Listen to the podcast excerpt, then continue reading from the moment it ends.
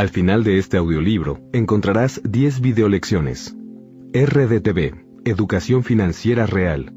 Despierta tu genio financiero en 10 lecciones televisivas para ti. El problema de la desigualdad en la riqueza y el ingreso es el gran dilema moral de nuestro tiempo. Senador Bernie Sanders, socialista de Vermont y candidato presidencial democrático 2016. La creciente brecha entre los ricos y todos los demás forma parte de una crisis moral y es una bomba de tiempo social. Bernie Sanders cree en regalarle pescado a la gente. Donald Trump y yo creemos en enseñarle a pescar. A pesar de no estar de acuerdo con Bernie Sanders en el aspecto político, concordamos en los principios. Nuestras diferencias radican en la solución a este creciente problema. Si tú crees en regalarle pescado a la gente, entonces este libro no es para ti. Si crees en enseñarle a la gente a pescar, tal vez esta lectura te parezca interesante. Para educadores y padres, no necesitas dinero para volverte rico. La Universidad de Stanford está de acuerdo con mi padre rico, no con mi padre pobre. A los nueve años, aprendí lo que la profesora Tina Selig de la Universidad de Stanford hubiera querido saber a los veinte. Profesores universitarios y padres, escuchen este audiolibro por favor. Este volumen apoya los métodos de enseñanza de Padre Rico para aquellos estudiantes que desean convertirse en empresarios. Antes de que comiences a escuchar este audiolibro, algunas palabras respecto a las lecciones adicionales. En la parte inicial y la parte final de este audiolibro encontrarás secciones adicionales. Las incluimos para complementar y reforzar la importancia de sus mensajes. Ya todos conocemos la definición clásica de la locura, hacer lo mismo una y otra vez, con la esperanza de obtener resultados diferentes. Incluimos estas secciones adicionales para animarte a escuchar y comprender el contenido de este audiolibro y para que empieces a cambiar ahora. ¿Consejo obsoleto? Ve a la escuela, consigue un empleo, gana dinero, sal de deudas e invierte a largo plazo en el mercado de valores. ¿Por qué ir a la escuela es una idea obsoleta? ¿Qué te enseñan en la escuela acerca del dinero? Capitalismo, comunismo y educación. ¿Qué te enseñaron en la escuela acerca del dinero? La mayoría de la gente responde, no mucho. Si acaso aprendieron algo, fue ve a la escuela, consigue un empleo, ahorra dinero, compra una casa, sal de deudas e invierte a largo plazo en el mercado de valores. Tal vez estos consejos funcionaban de maravilla en la era industrial, pero ahora que vivimos en la era de la información, se han vuelto obsoletos. La globalización implicó el fin de los empleos bien pagados para los obreros. Los empleos se fueron a China, India, México. La llegada de los robots implicará el fin de los empleos bien pagados para los oficinistas. La llegada de los robots. Si bien en la actualidad los empleos ya no se están yendo al extranjero, los robots y la inteligencia artificial han comenzado a reemplazar a los trabajadores. Incluso los médicos, los abogados y los contadores, con una sólida preparación académica, están en la mira de los robots. Adidas acaba de anunciar que va a empezar a manufacturar zapatos deportivos en Alemania y Estados Unidos, en lugar de hacerlo en China o Vietnam. Foxconn, el principal fabricante de Apple, acaba de anunciar que ordenará un millón de robots para reemplazar a tres millones de trabajadores. Los estudiantes dejan la escuela en todo el mundo. Muchos de ellos están sumergidos en una fuerte deuda estudiantil, que es la más onerosa de todas, y para colmo, no encuentran ese empleo mítico que les permita amortizar su deuda. Los robots, en cambio, no necesitan cheque de nómina ni aumentos de sueldo. Trabajan más horas, no necesitan vacaciones, tiempo libre, prestaciones médicas ni planes de jubilación. Los ahorradores son perdedores. Hace mucho tiempo, en la década de los 70, una persona con un millón de dólares ahorrado ganaba 15% de interés, o sea, 150 mil dólares al año. En aquel entonces, una persona podía vivir perfectamente con esta cantidad al año. Hoy en día, un millón te puede dar 1.5% de interés, o sea, 15 mil dólares al año. Una cantidad que no tiene nada que ver con lo que se necesita para llevar una vida de millonario. Actualmente, los ahorradores son los grandes perdedores. tu casa no es un activo. En 2008, el mercado inmobiliario sufrió un colapso y las hipotecas sobre propiedades alcanzaron un precio mayor al precio de reventa de las propiedades mismas. Fue entonces que aproximadamente 10 millones de propietarios aprendieron, por la experiencia que vivieron en carne propia, que su casa no era un activo. Las McMansiones, que alguna vez fueron el orgullo de la generación baby boomer, ahora son como las casas para perro de los bienes raíces. Los millennials, es decir, los hijos y los nietos de los boomers, no pueden darse el lujo de comprar el mayor activo de sus abuelos, y la verdad es que tampoco desean hacerlo. Conforme los impuestos sobre los bienes raíces van en aumento, los precios de las McMansiones continúan cayendo. En lo que se refiere a hogares, pequeño y eficiente es mejor que desmesurado y ofensivo. Los precios de las casas también están relacionados con los empleos. Los robots, por ejemplo, no necesitan un hogar porque viven en la oficina las 24 horas del día, los 7 días de la semana. Feliz cumpleaños. Hace 20 años, el 8 de abril de 1997, publiqué por mi propia cuenta Padre Rico, Padre Pobre. Fue precisamente el día de mi cumpleaños número 50. Lo edité yo solo porque todos los editores que trabajan en las grandes editoriales eran como mi padre pobre, académicos con una preparación sólida que no sabían nada de la educación financiera. Las lecciones de mi padre rico acerca de la educación financiera contradecían las creencias académicas que tenían los editores respecto al dinero. Y creo que todos sabemos lo reconfortantes que pueden ser nuestras creencias, aunque sean obsoletas. Hoy, a 20 años de distancia, las enseñanzas de mi padre rico respecto al dinero son todavía más reales y perturbadoras que cuando vieron la luz por primera vez. Los ahorradores de hoy pierden aún más porque las tasas de interés están cayendo por debajo de cero en muchos países y porque los robots siguen reemplazando a los trabajadores. A pesar de todo esto, los padres continúan aconsejándoles a sus hijos lo mismo de siempre. Ve a la escuela, consigue un empleo y ahorra dinero. Economía no es lo mismo que educación financiera. Para defenderse y justificar su falta de educación financiera, la gente con inclinaciones académicas suele contestar con arrogancia, estudié economía en la escuela, o la escuela de mi hijo cuenta con un excelente programa de economía. Algunos más, a los que les gusta mencionar a gente importante de vez en cuando, te hablarán de economistas famosos como John Maynard Keynes, Milton Friedman, Ludwig von Mises o Friedrich Hayek. Las teorías de estos economistas, sin embargo, tal vez significaban algo importante hace 50 años, pero actualmente tienen varias grietas y están a punto de desmoronarse.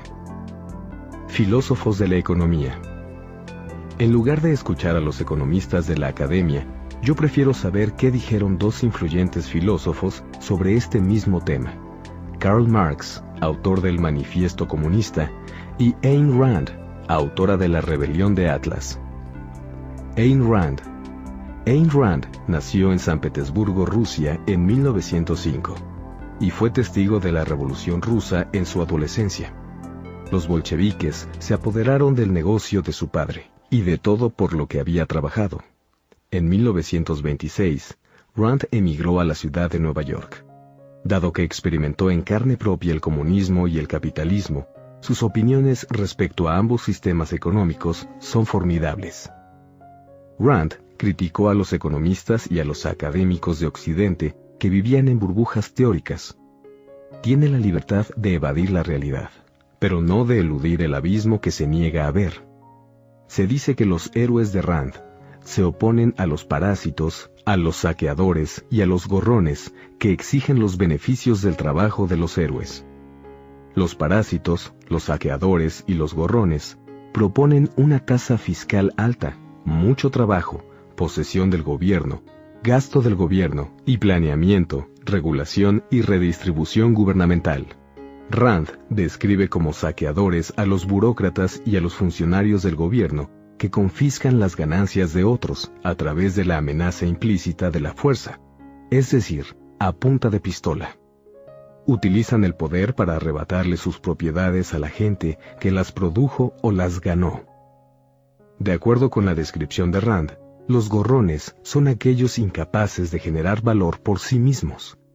Como no pueden producir nada, estafan a otros, a los productores, y les quitan sus ganancias a nombre de los pobres.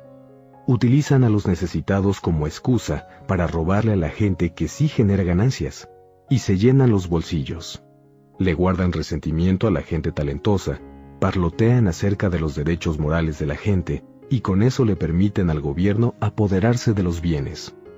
Como ya sabes, el mundo está lleno de gorrones, saqueadores y parásitos incapaces de crear y que se hacen pasar por benefactores con superioridad moral e intelectual. Tal como el título lo sugiere, la rebelión de Atlas formula la siguiente pregunta. ¿Qué sucedería si los productores simplemente se rebelaran, dejaran de producir y de contribuir y se escondieran? La rebelión de Atlas se publicó en 1957 e inicialmente recibió ataques y críticas.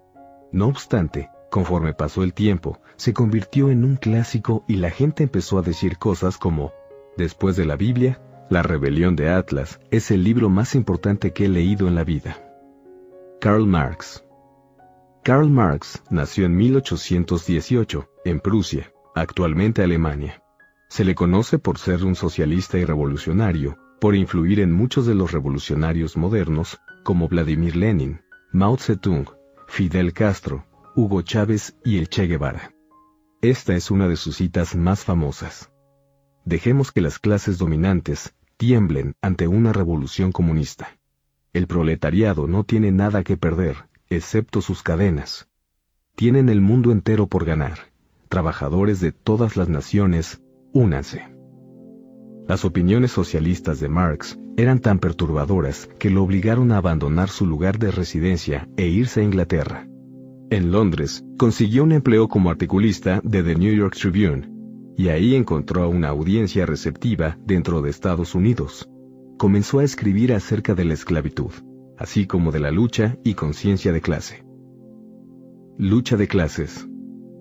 En términos excesivamente simplificados, Marx definió la lucha de clases como un conflicto entre la aristocracia, la burguesía y el proletariado. Estas son las definiciones de cada clase. Aristocracia. Clase dominante que hereda riqueza, privilegios y títulos. En esencia, es la monarquía. Burguesía. Adjetivo relacionado con la clase media. Si alguien te dice, oh, qué burgués, probablemente lo hace a manera de insulto y quiere decir que la que te preocupa es la clase media y comparte su cerrazón mental. Marx se refería a los burgueses como la gente preocupada por las posesiones materiales que carecía de fuerza y ambición. Gente que se sentía cómoda con estar cómoda. Proletariado. A. Gente que gana un salario y que no posee ni capital ni medios de producción. B. Gente que vende su trabajo para ganarse la vida. C la clase más pobre entre la gente trabajadora. Aristócratas. Durante la era agrícola, los reyes, las reinas y la aristocracia eran los poseedores de las tierras. La palabra en inglés peasant, campesino, proviene de las palabras francesas pays y son, que se refieren a la gente que trabajaba la tierra, pero que no la poseía. En tanto que el término en inglés real estate en español significa Estado real. En la era industrial, la aristocracia la conformaban los gigantes como Henry Ford, John D. Rockefeller y JP Morgan. Ford producía los automóviles, Rockefeller la gasolina y Morgan el dinero. En la era de la información, la nueva aristocracia la conforman los genios de la tecnología que controlan los bienes raíces cibernéticos. Me refiero a gente como Steve Jobs, cofundador de Apple, Jeff Bezos de Amazon y Sergey Brin y Larry Page de Google. En la era agrícola a los ricos les llamaban aristócratas, ahora se les conoce como capitalistas. Ve a la escuela y consigue un empleo. Cuando un padre le dice a su hijo, ve a la escuela y consigue un empleo, le está aconsejando que se convierta en parte del proletariado, es decir, que venda su trabajo a cambio de dinero. Recuerda que los empleados no son dueños de la producción. Si el niño encuentra un empleo bien pagado, se une a la burguesía y se convierte en una persona de clase media que se contenta con baratijas materiales como una educación universitaria, una casa y un automóvil. Será un adulto que estará cómodo con estar cómodo y que tratará de estar siempre a la altura de los vecinos de enfrente. A este tipo de personas le gusta pasar manejando junto a los barrios bajos, las unidades habitacionales de interés social y las moradas del proletariado. Y no tener que detenerse. Se aseguran de que sus hijos no vayan a la escuela con esos niños. La mayoría de los burgueses tienen empleos bien pagados. Muchos son especialistas autoempleados como doctores y abogados o empresarios, dueños de negocios pequeños. Sin embargo, no poseen ni los bienes raíces ni la producción. Es gente que trabaja a cambio de dinero. Los ricos no trabajan por dinero. La lección número uno del Padre Rico, Padre Pobre es, los ricos no trabajan por dinero. Sin embargo, cuando pregunto, ¿cuál es la primera lección de Padre Rico? La mayoría de la gente no lo recuerda. Creo que esto se debe a que a todos nos programaron para ir a la escuela y buscar un empleo. A la gente no la entrenaron para convertirse en propietaria de la producción. En otras palabras, nuestro sistema educativo prepara a los estudiantes para que formen parte del proletariado y de la burguesía, en lugar de que se conviertan en capitalistas, o sea, en la gente que posee la tierra, los negocios y el capital. Con razón, hay millones de personas que, al igual que mi padre pobre, quien era un hombre con una educación académica sólida y un burócrata, dependen de que el gobierno les provea empleos, cheques de nómina y pensiones. Son gente que, por desgracia, es incapaz de ayudarse a sí misma. En 1970, mi padre, que era un hombre muy bueno, se postuló para el cargo de vicegobernador del estado de Hawái. Su contendiente no solo era su jefe, también era un demócrata y tenía el cargo de gobernador. A pesar de que mi padre contaba con un doctorado, perdió la elección y el gobernador le juró que jamás volvería a trabajar en el gobierno estatal. Papá murió siendo pobre y desempleado. Él quería trabajar pero le fue imposible conseguir un empleo. Era un hombre preparadísimo, que no poseía ningún elemento de producción, un maestro que le enseñaba a miles de otras personas a hacer lo mismo que él. Por todo esto, no me sorprende que tengamos una guerra de clases en erupción en las calles de Estados Unidos y de todo el mundo. Por esto no me sorprende que durante su campaña para la presidencia de Estados Unidos, el senador Bernie Sanders haya afirmado, hay algo increíblemente mal, cuando 10% en la cima posee casi tanta riqueza como 90% en la base. Dicho llanamente, nuestra crisis financiera global comienza en las escuelas. Estados Unidos gasta miles de millones de dólares en educar a los maestros, y a pesar de ello, la brecha entre los ricos y los pobres cada vez se ensancha más. Karl Marx escribió, El proletariado no tiene nada que perder, excepto sus cadenas. Tienen el mundo entero por ganar. Trabajadores de todas las naciones, únanse. Ayn Rand afirmó, tiene la libertad de evadir la realidad, pero no de eludir el abismo que se niega a ver. La próxima vez que escuches a alguien decirle a un niño, ve a la escuela y consigue un empleo, piensa en lo que te he dicho. ¿Por qué la seguridad en el empleo es una idea obsoleta? La globalización implicó el fin de los empleos para los obreros. La llegada de los robots implicará el fin de los empleos para los oficinistas. La desigualdad en el ingreso se ha disparado a niveles que no se veían desde 1929, y cada vez es más evidente que los incrementos en la productividad que llenaron los bolsillos de los trabajadores en la década de los 50, ahora permanecen casi totalmente en las manos de los dueños de negocios y de los inversionistas. Martin Ford, El auge de los robots. ¿Por qué invertir a largo plazo en el mercado de valores es un consejo obsoleto? Lo más amenazante son los ataques de virus durmientes implantados en las profundidades de los sistemas operativos del mercado de valores. En 2010, se descubrió un virus de este tipo. Fue plantado por la inteligencia rusa en el interior del sistema operativo del mercado Nasdaq. El virus fue inhabilitado. nadie sabe cuántos virus digitales no descubiertos continúan acechando. Los virus pueden borrar las cuentas de los clientes sin dejar rastro.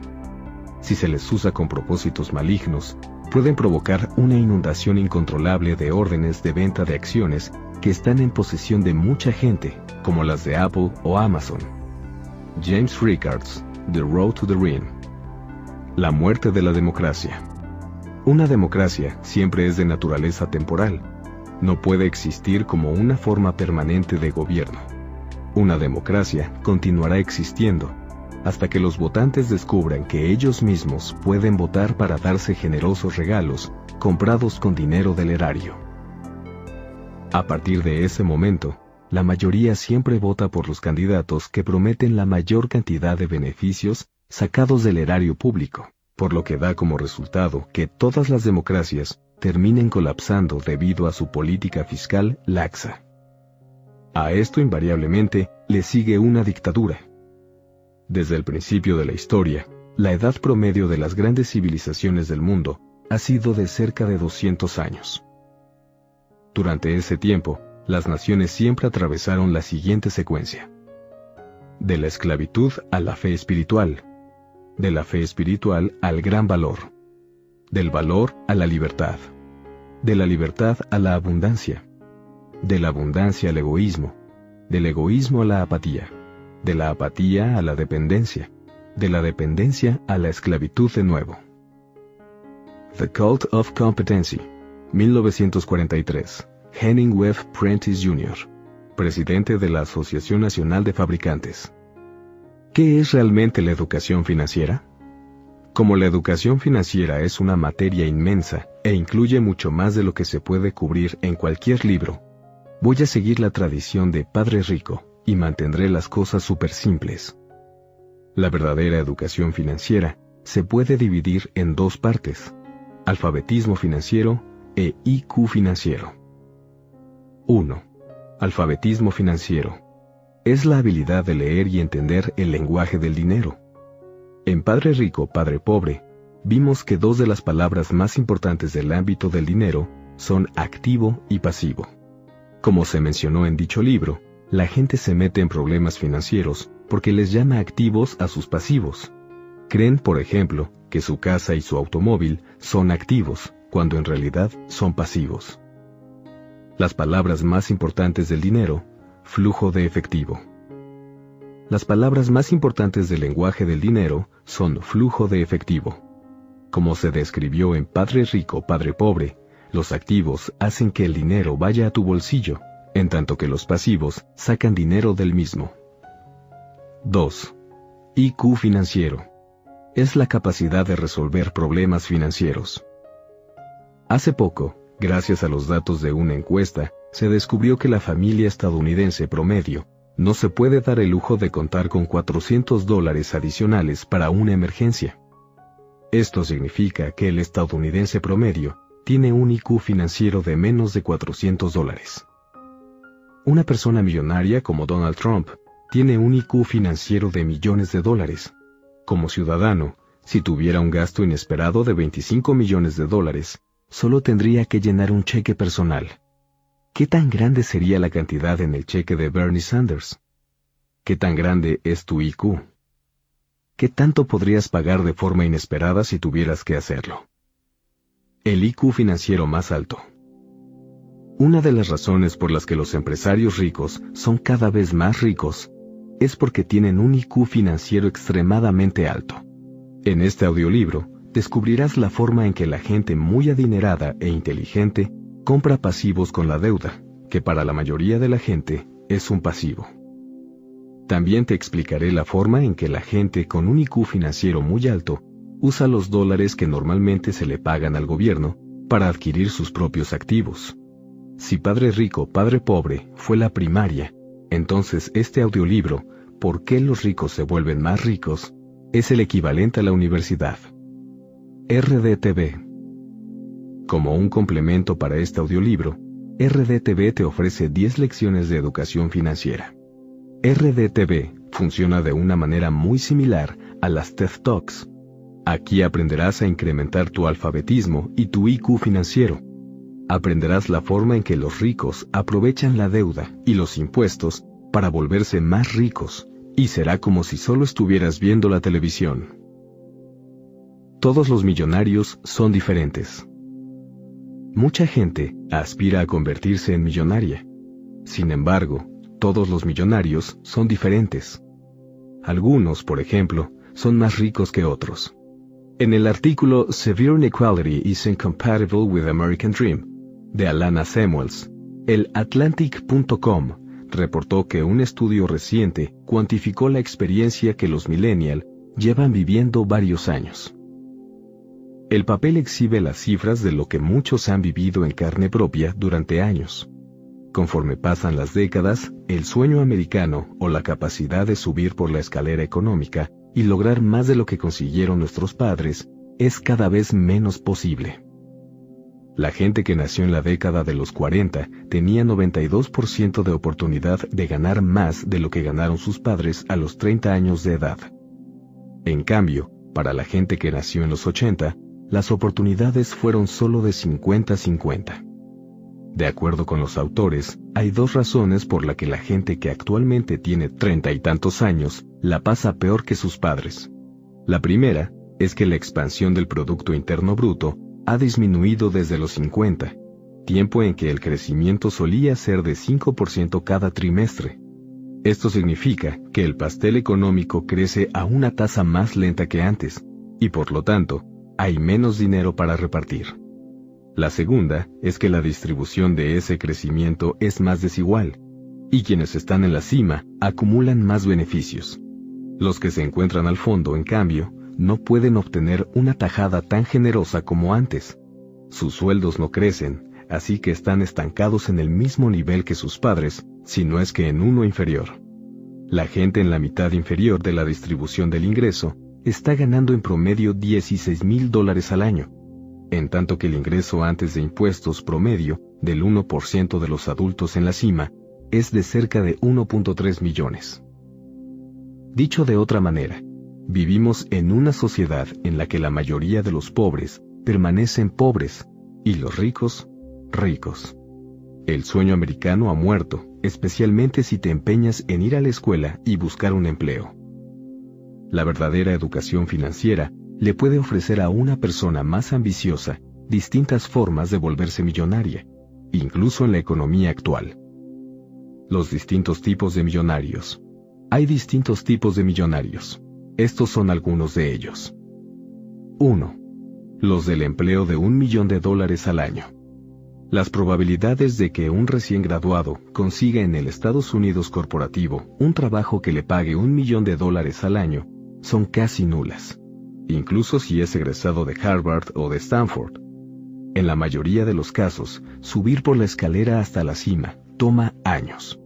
Una persona con un salario de un millón de dólares tendrá un valor neto aproximado de 600 mil. 2. La estrella deportiva convertida en millonario.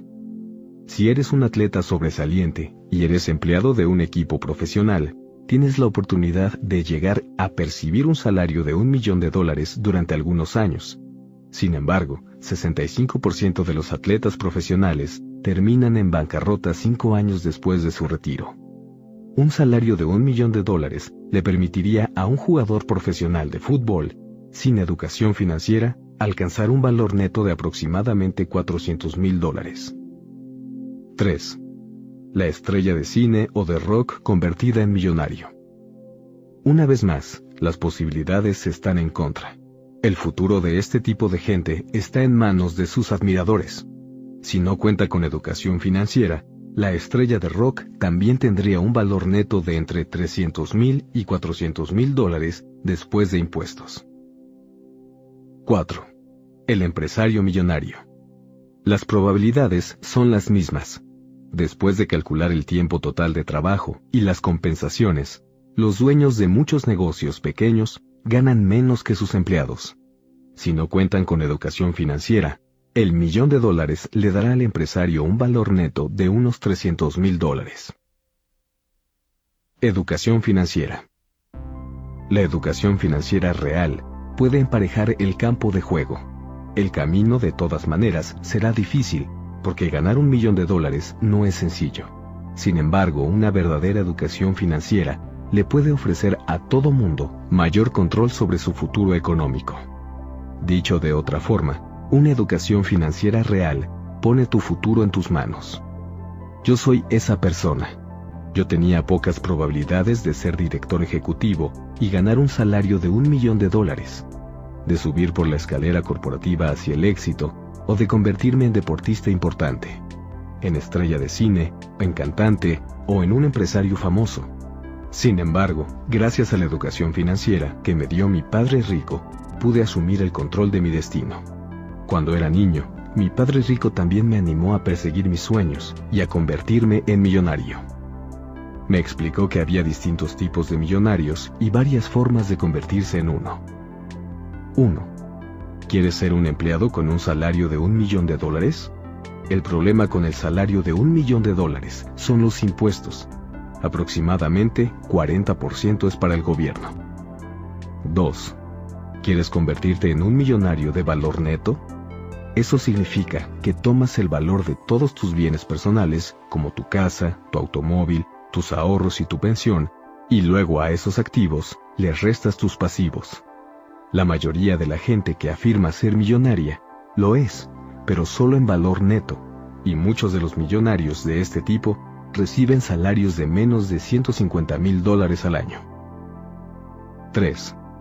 ¿Quieres ser un millonario de ganancias de capital?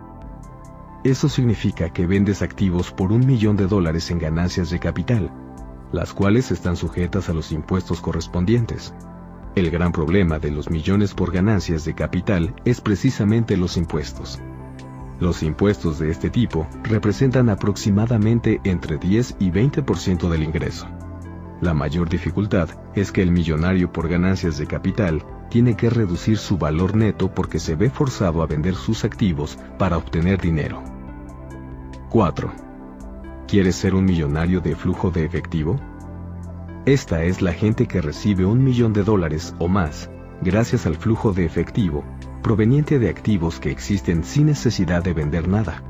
Los millonarios de flujo de efectivo son los que tienen el mayor control sobre los impuestos y sobre su futuro. 5. ¿Quieres ser uno de esos afortunados que se casan con alguien rico, que heredan dinero o que ganan la lotería y se vuelven millonarios? A ti te digo que tengas buena suerte. El precio de casarse por dinero puede ser muy alto. Tal vez tengas que entregar tu alma. Así que, ¿cuánto crees que esta valga? El sueño americano está muerto. Para la mayoría de la gente, el sueño americano está muerto, especialmente para quienes creen ir a la escuela, conseguir un empleo, ahorrar dinero e invertir a largo plazo en un plan de retiro. Por otra parte, el sueño de convertirse en millonario está vivito y coleando. Pero solo si inviertes en una educación financiera real, tema central de este libro. Cuando yo era niño y jugaba Monopoly con mi padre rico, sabía que quería convertirme en un millonario de flujo de efectivo. Sabía que cuatro casas verdes me permitirían obtener un hotel rojo, y que eso aumentaría mi flujo de efectivo y mi valor neto. Ser millonario de flujo de efectivo me permite usar dinero y pagar menos impuestos de manera legal, y sin vender activos, lo cual disminuiría mi valor neto. ¿Tú qué quieres hacer? ¿Qué tipo de millonario quieres ser? Un mensaje de Robert. ¿Por qué elegí a Tom Wheelwright? Si eres empleado, tal vez no necesites un título de CPA, contador público. De hecho, los contadores pueden hacer muy poco por los empleados o por sus impuestos. Hay contadores inteligentes, contadores estúpidos, contadores valiosos y contadores temerosos. Tom no solo es inteligente, también es valioso. Si quieres ser rico, necesitas un contador como él. Tom Wheelwright empezó su carrera en el mundo de la contabilidad cuando era un jovencito y trabajaba como empleado de cuentas por pagar el negocio de impresión de su padre. Cuando terminó la preparatoria, Tom realizó una misión por la Iglesia Mormona en París, Francia. Ahí adquirió habilidades de liderazgo y llevó durante nueve meses la contabilidad de 175 misionarios en el norte de Francia, como secretario financiero del presidente de la misión.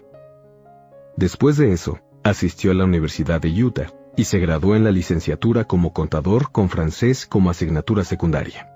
Trabajó para dos despachos de contabilidad. En uno llevaba los libros y en el otro preparaba las declaraciones de impuestos. Tom asistió a la Universidad de Texas en Austin, en donde realizó la maestría en contabilidad profesional y una especialización en materia fiscal. Mientras estudiaba, también trabajó para un despacho local de contadores públicos en donde preparaba declaraciones. Tras graduarse de la Universidad de Texas, empezó su carrera en Ernest ⁇ Winnie, uno de los despachos pertenecientes al grupo Big Eight, en Salt Lake City, Utah. Dos años después, lo invitaron a unirse al Departamento Fiscal Nacional en Washington, D.C. Ahí trabajó durante tres años en el área de impuestos nacionales, en donde diseñaba e impartía cursos a los miles de contadores del despacho en todo Estados Unidos. También manejaba complejos problemas fiscales para los clientes de las ramas empresarial, de bienes raíces y de gas y petróleo. Tom salió de impuestos nacionales para hacer una rotación y llegó a la oficina de Phoenix, en donde estuvo a cargo de los impuestos sobre bienes raíces. Dos años después se unió a Pinnacle West Capital Corporation, que entonces era una empresa de la lista Fortune 500. Ahí trabajó como asesor fiscal de planta. Cuatro años después se unió a Price Waterhouse, otro despacho contable internacional. En Price Waterhouse fue director de servicios fiscales estatales y locales en la oficina de Phoenix. Tras un breve tiempo en Price Waterhouse, Tom decidió abrir su propio negocio. Empezó con dos clientes, pero en menos de cinco años su despacho contable era uno de los 50 más importantes de Phoenix. Desde entonces, Provision ha crecido hasta ser parte de los 20 despachos más importantes de Arizona. Provision maneja complejos asuntos fiscales de clientes de los 50 estados y en más de 30 países de todo el mundo. Tom ha diseñado innovadoras estrategias fiscales para reducir de forma rutinaria los impuestos de los clientes de Provision de 10 a 40% o más. Asimismo, Tom es un orador consumado y escribe para The Tax Advisor, The Journal of Partnership Taxation y Accounting Today. Es autor del bestseller Riqueza libre de impuestos. Prefacio. ¿Por qué los colapsos económicos enriquecen aún más a Robert y a Kim? Conocí a Robert y a Kim Kiyosaki en enero de 2002 un mes antes, Ann, mi pareja, y yo habíamos adquirido un despacho de contabilidad del que ellos eran clientes. En aquel entonces, yo no sabía mucho sobre los Kiyosaki. George, un amigo mío, me había enviado en noviembre de 2001 una notificación de que acababa de unirse a The Rich Dad Company como director de finanzas. Otra amiga y clienta del despacho, que también se llamaba Kim, me habló de ellos. Sin embargo, no fue sino hasta que realmente conocí a Robert y a con el paso de los años, que en verdad comencé a entender su genialidad. No se trataba de una pareja común que escribió casualmente un bestseller. Eran dos personas que practicaban todo lo que predicaban. Los Kiyosaki no enseñaban a partir de un libro, sino de sus lecciones de vida. Ellos en verdad habían aprendido por qué los ricos se volvían más ricos y cómo unirse a las filas de los millonarios y los famosos, sin perder el camino ni la noción de quiénes eran.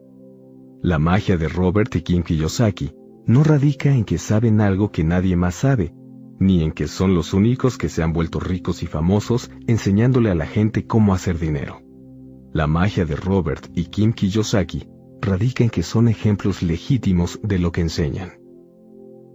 Todo lo que aparece en este audiolibro se basa en la manera en que ellos viven. Lo sé, porque he sido su contador desde hace 15 años. Los he visto ganar dinero y también perderlo. Pero nunca los he visto hacer algo en lo que no crean ni enseñar algo que no hayan puesto en práctica ellos mismos. Esta autenticidad, este compromiso con quienes son, es lo que a mí, como a muchos más, me atrae de la marca Kiyosaki. He viajado por todo el mundo con ellos. Hemos estado juntos en Europa, Asia, África, Australia, Sudamérica, por todo Estados Unidos y Canadá. Hemos dado conferencias para públicos en Estonia, Polonia, Moscú, Kiev, Sydney, Melbourne, Johannesburgo, Almaty, Bishkek, Helsinki, Londres, Tokio y Shanghái. Los he visto hablar con gran amabilidad con cada persona que los detiene en la calle para tomarse una fotografía o para pedirles un autógrafo. Recuerdo a un joven en el control de la frontera en Kiev que le pidió un autógrafo a Robert. Además del autógrafo, el joven se llevó una selfie. Recuerdo a la mujer en Moscú que lo detuvo en la calle y le dijo que estaría en su evento en Roma. Y también recuerdo el sincero interés que él mostró mientras ella le contaba sobre sí misma. Este libro es la culminación de la historia de Robert y Kim. Es en verdad una historia de éxito que muy poca gente ha igualado, e increíblemente mágica por su sencillez. A Robert le enseñaron algunos conceptos básicos de las finanzas, y luego él y Kim los practicaron diligentemente y tuvieron muchísimo éxito. Es una historia de comprar por poco y vender por mucho. Es una historia de educación, de estar preparado para cuando los mercados colapsen. Es una historia de persistencia ante una gran oposición y de compromiso con una verdad sobre la que nadie más estaba dispuesto a hablar. La historia de Robert y Kim empezó el día que tuvieron su primera cita. Él le preguntó a ella qué quería de la vida, y a ella le sorprendió un poco que la cuestionara de una manera tan profunda, la primera vez que salían juntos. No obstante, lo pensó bien, y le dijo que quería tener su propio negocio. No quería ser una empleada porque ya había probado esa ruta y no había tenido éxito. Kim pensaba que le iría mucho mejor como empresaria. En aquel entonces no tenía idea de cuán profético resultaría su deseo. Luego, cuando celebraron su primer aniversario, bueno, creo que en realidad era el cumpleaños de ella, Robert le dio un regalo muy inusual. No le ofreció un diamante ni un brazalete, la inscribió en un curso de contabilidad. Robert creía que si Kim quería tener éxito en su negocio, más le valía aprender contabilidad. Ay, cómo desearía que más de mis clientes y clientas les regalaran a sus cónyuges cursos de contabilidad. Robert y Kim iniciaron una travesía para aprender acerca del dinero. Él ya había aprendido bastante del padre de su amigo, un hombre a quien llama Padre Rico. También aprendió mucho de R. Buckminster Fuller, su mentor. No obstante, donde más aprendió fue en la escuela de la vida, la de los golpes más duros. Su primer negocio fue como fabricante de carteras para surfistas, y tuvo mucho éxito en poco tiempo. Sin embargo, así como vino el éxito, también se fue. En su segundo negocio, fabricó y distribuyó camisetas y gorras de béisbol para eventos de rock. En él tuvo todavía más éxito, y el fracaso fue aún más grande, ya que dejó a Robert con una deuda de 800 mil dólares para cuando conoció a Kim. Así que nos queda claro que ella no se casó con él por su dinero. De acuerdo con mi experiencia, todos los empresarios que han tenido gran éxito también han sufrido grandes fracasos. Steve Jobs fracasó y también lo despidieron de su propia empresa. En algún momento, Donald Trump llegó a deber 800 millones de dólares y no tenía ni idea de cómo salir del problema. La experiencia del fracaso les dio a estos empresarios la educación y la fuerza necesaria para seguir adelante. Para Robert y para Kim, la experiencia y la educación han resultado invaluables. Para 1989 y 1990, cuando se produjo el gran descalabro financiero de finales del siglo XX, ellos ya estaban preparados. Habían estudiado bienes raíces y contabilidad, y también habían aprendido las lecciones del negocio. Así que cuando los ahorros y los préstamos en Estados Unidos quedaron patas para arriba, ellos estaban listos para actuar. Y eso fue lo que hicieron. Compraron bienes raíces a cambio de unos cuantos centavos. Y en unos años, sus ingresos por bienes raíces llegaron a exceder sus gastos. Nadie habría dicho que eran ricos, pero al menos ya eran libres en el aspecto financiero. La pareja recibía un ingreso pasivo de cerca de 10 mil dólares al mes, y sus gastos eran solamente de 3 mil dólares. Entonces decidieron que deberían enseñarles a otros a hacer lo mismo. Así pues, en su casita en Bisbee, Arizona, diseñaron un juego de mesa para enseñar las lecciones sobre el dinero que ellos ya habían aprendido. Le llamaron Cashflow 101. Sabían que para vender el juego tendrían que diseñar un folleto, así que Robert se dio a la tarea de escribirlo. Mientras estaba escribiendo las bases de lo que había aprendido gracias a su padre rico y a las lecciones de la vida, descubrió que no sería posible decir todo en un folleto de ocho páginas. Entonces, el folleto se convirtió en un libro de 132 páginas al que tituló Padre Rico, Padre Pobre. La segunda vez que Robert y Kim capitalizaron gracias a un descalabro económico fue cuando apareció Padre Rico, Padre Pobre, en 1997. Nadie quería publicar el libro, así que tuvieron que hacerlo ellos.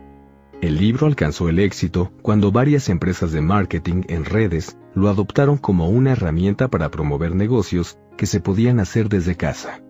Sin embargo, no fue sino hasta abril de 2000 cuando Oprah Winfrey invitó a Robert a su programa, que el libro realmente despegó. Esto sucedió justo después del colapso .com, es decir, en el momento perfecto. Padre Rico, Padre Pobre, se mantuvo en la cima de los bestsellers de la lista de New York Times durante más de seis años. Robert y Kim habían logrado establecer una conexión con el público en Estados Unidos y en todo el mundo. Mucha gente perdió los ahorros de toda su vida, pero Robert y Kim les ofrecieron a esas personas una alternativa que incluía la posibilidad de asumir el control de su vida, su dinero y su futuro. Robert y Kim pudieron sentarse en las gradas y solo cobrar sus regalías de padre rico y padre pobre, pero se negaron a hacerlo, porque esa indiferencia habría violado los principios y la misión de propagar el alfabetismo financiero en el mundo. Por eso escribieron más libros, impartieron más seminarios y dieron más entrevistas. Por eso compartieron generosamente todo lo que habían aprendido. En 2002, Robert escribió La profecía de Padre Rico. En ese libro, predijo que para 2016 se produciría un importante colapso y que le seguiría uno un poco menos intenso. En 2005 apareció en CNN y predijo el inminente colapso de los bienes raíces. Luego, en 2008 y 2009, el mercado de los bienes raíces y el de valores cayeron en picada, justo como él había dicho. Robert habría podido llamar a CNN y decir, se los dije. Pero en lugar de eso, él y Kim se pusieron a trabajar y aprovecharon la crisis, justo como les habían enseñado a millones de personas más a hacerlo. Compraron bienes raíces por millones de dólares, mientras el mercado seguía a la baja. Y ahora poseen miles de propiedades como departamentos, hoteles y campos de golf. Y todo porque pusieron en práctica lo que predicaban y porque estaban preparados para el descalabro y para las oportunidades que se les presentaron. Este libro es sobre colapsos y descalabros, sobre cómo prepararse para enfrentarlos, cómo identificarlos y cómo beneficiarse de ellos. Por supuesto, nadie quiere que los mercados se desplomen, porque eso resulta devastador para la gente pobre y la que carece de educación financiera. Sin embargo, nadie puede evitar que suceda. Los colapsos se producen porque los gobiernos sostienen a los mercados y suceden por razones que están fuera de control de cualquier persona. Ni siquiera un presidente puede evitar un colapso financiero. No obstante, tu respuesta ante el descalabro inminente y tu preparación para recibirlo será lo que determine en mayor medida cómo será tu futuro financiero en los años venideros. Tú decides. ¿Te vas a preparar a través de la educación financiera que encontrarás en este libro? ¿Estarás listo para actuar de la manera adecuada y para beneficiarte de las próximas crisis económicas? Porque solo quienes lo hagan estarán a salvo de sus efectos.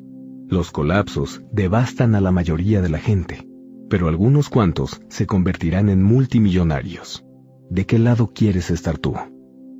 Tom Wilwright, CPA y asesor de Padre Rico, autor del bestseller Riqueza libre de impuestos, fundador de Provision PLC. Introducción. Hace mucho, mucho tiempo, lo único que tenía que hacer una persona era ir a la escuela, conseguir un empleo, trabajar arduamente, ahorrar dinero, comprar una casa, salir de deudas, invertir a largo plazo en la bolsa de valores y vivir feliz para siempre. El cuento de hadas se acabó. Este cuento de hadas es uno de los principales culpables de la creciente brecha entre los ricos, los pobres y la clase media. Dicho llanamente, la gente que sigue estas instrucciones cae en el abismo entre los ricos y los pobres. La gente que todavía cree en este cuento es la que se encuentra en problemas financieros hoy en día. Hace 20 años. Padre Rico, Padre Pobre se publicó por primera vez en 1997. Lo publiqué solo porque ninguno de los editores a los que contacté sabía de qué hablaba yo. Sin embargo, creo que hace 20 años la mayoría de las lecciones de mi padre rico parecían no tener sentido. Padre rico, padre pobre, se escribió hace 20 años como una advertencia sobre la crisis económica que estaba por venir y que seguimos viviendo hoy en día. Hace 20 años me vapulearon por atreverme a decir, tu casa no es un activo, y los ahorradores son perdedores. Pero las cosas han cambiado. Seguramente recuerdas que hace 20 años, en 1997, el mercado de valores se encontraba en auge y había muchos empleos. El libro más popular era El millonario de la puerta de al lado, el cual había sido publicado en 1996 y era una historia sobre la gente que se creía el cuento de hadas. Ve a la escuela, consigue empleo, ahorra dinero, sal de deudas y vive feliz para siempre. En pocas palabras, en 1996, era sencillo volverse rico y casi todo el mundo lo estaba haciendo. El millonario de la puerta de al lado tenía una educación universitaria y un buen empleo. Manejaba un auto conservador, poseía una casa cuyo valor iba en aumento y tenía dinero en la bolsa de valores a través de un plan pensionario, o un plan personal de retiro. La vida era buena y era sencillo convertirse en millonario. El sueño americano era una realidad. La advertencia. En 1996, Alan Greenspan, presidente del Banco de la Reserva Federal, nos advirtió que había una exuberancia irracional, lo que significaba que la gente estaba viviendo en un mundo de ebriedad y delirio, y creía que ser rico era fácil. En 1997 se publicó Padre Rico, Padre Pobre, un libro que estaba en la cara opuesta de la moneda de El millonario de la puerta de al lado. Mi padre rico no creía en la seguridad del empleo, ni en ahorrar dinero, ni en vivir por debajo de tus posibilidades, ni en tener un auto económico, ni en salir de deudas, y mucho menos en invertir a largo plazo en la bolsa de valores. El mundo cambió. Luego, en el año 2000, estalló la burbuja.com y el 911 nos dejó claro que el terrorismo mundial no estaba lejos de nuestra casa. Más adelante, la burbuja del mercado de bienes raíces estalló en 2007 y los bancos más importantes del país se desplomaron en 2008. Las tasas de interés cayeron por debajo de cero y los ahorradores se convirtieron en perdedores. El precio del petróleo también se vino abajo, lo que ocasionó que las economías que se apoyaban en este recurso empezaran a tambalearse, y la guerra contra el terrorismo se intensificó. La Unión Europea se vio bajo mucha presión cuando Grecia, Italia y España tuvieron fuertes problemas económicos. La bolsa de valores alcanzó nuevas alturas y los ricos se hicieron aún más ricos sin embargo, la clase media y la clase trabajadora empobrecieron aún más. Actualmente, el mundo atraviesa la crisis económica más difícil de la historia. Veinte años después. Hoy en día, hay muchos millonarios que están desempleados y a punto de perder su casa en la subasta de la puerta de al lado. La gente joven sigue yendo a la escuela, graduándose, en muchos casos bajo el terrible peso de la deuda de su préstamo para estudiantes y teniendo problemas para encontrar ese mítico empleo bien pagado. Hoy en día, la deuda en Estados Unidos por préstamos a estudiantes es de 1.2 billones, es decir, sobrepasa la deuda de las tarjetas de crédito. Por eso muchos estudiantes y graduados universitarios siguen viviendo en casa de sus padres. Mucha gente joven con preparación académica logra encontrar empleos, pero estos están por debajo de sus capacidades. El hecho de que los jóvenes no puedan obtener ni experiencia en los negocios, ni un empleo significativo, real, valioso y desafiante, es otra bomba de tiempo que estallará en el futuro. Los ahorradores son perdedores. Los ahorradores de hoy son perdedores. Las tasas de interés de los ahorros han llegado a sus niveles más bajos en la historia, y de hecho, en Japón, Suecia y la eurozona, son negativas. Las pensiones están en peligro. La mayoría de los planes de retiro, privados y públicos, opera con un rendimiento de 7.5% sobre los ahorros del pensionado. El sistema de retiro de los empleados públicos de California, CalPERS, es el plan de pensiones más grande de Estados Unidos y opera con una rentabilidad sobre fondos propios de menos de 2%, lo que significa que millones de dólares pertenecientes a las pensiones de los empleados del gobierno están bajo el agua. Los programas de seguridad social y Medicare, por ejemplo, están en números rojos. ¿Acaso veo en el horizonte otro rescate masivo por parte de los contribuyentes? Los robots vienen en camino. Para empeorar las cosas, los robots vienen en camino.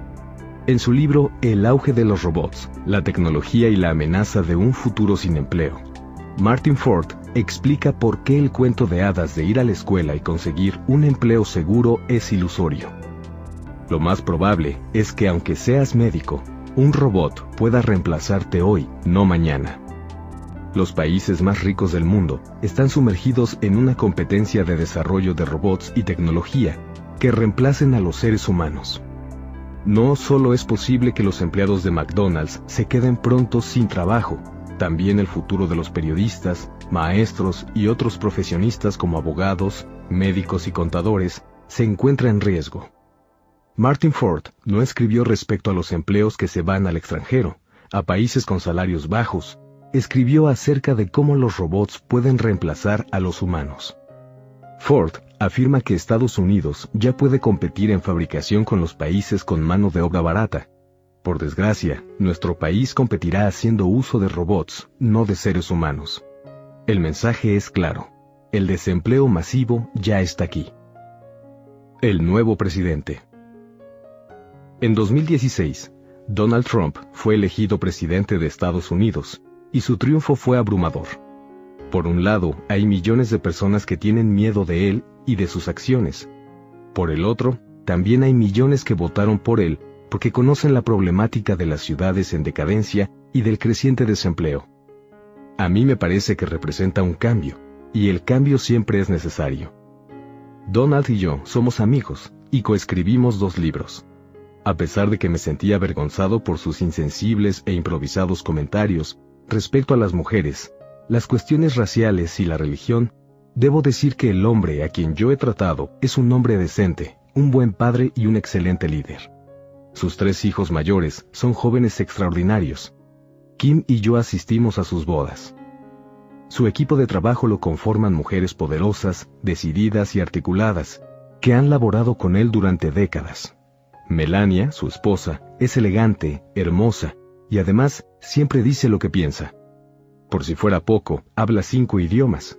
Mi esposa Kim respeta a Donald Trump por la forma en que trata a las mujeres.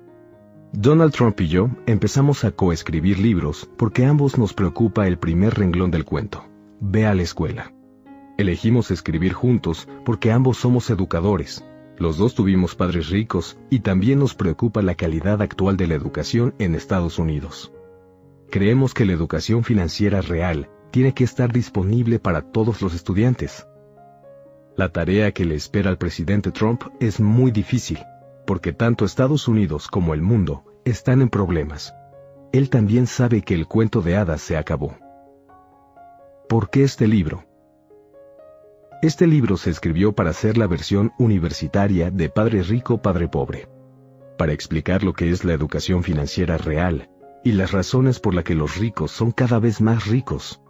La diferencia entre los ricos, los pobres y la clase media yace en la educación, pero por desgracia no en la educación que se ofrece en las escuelas.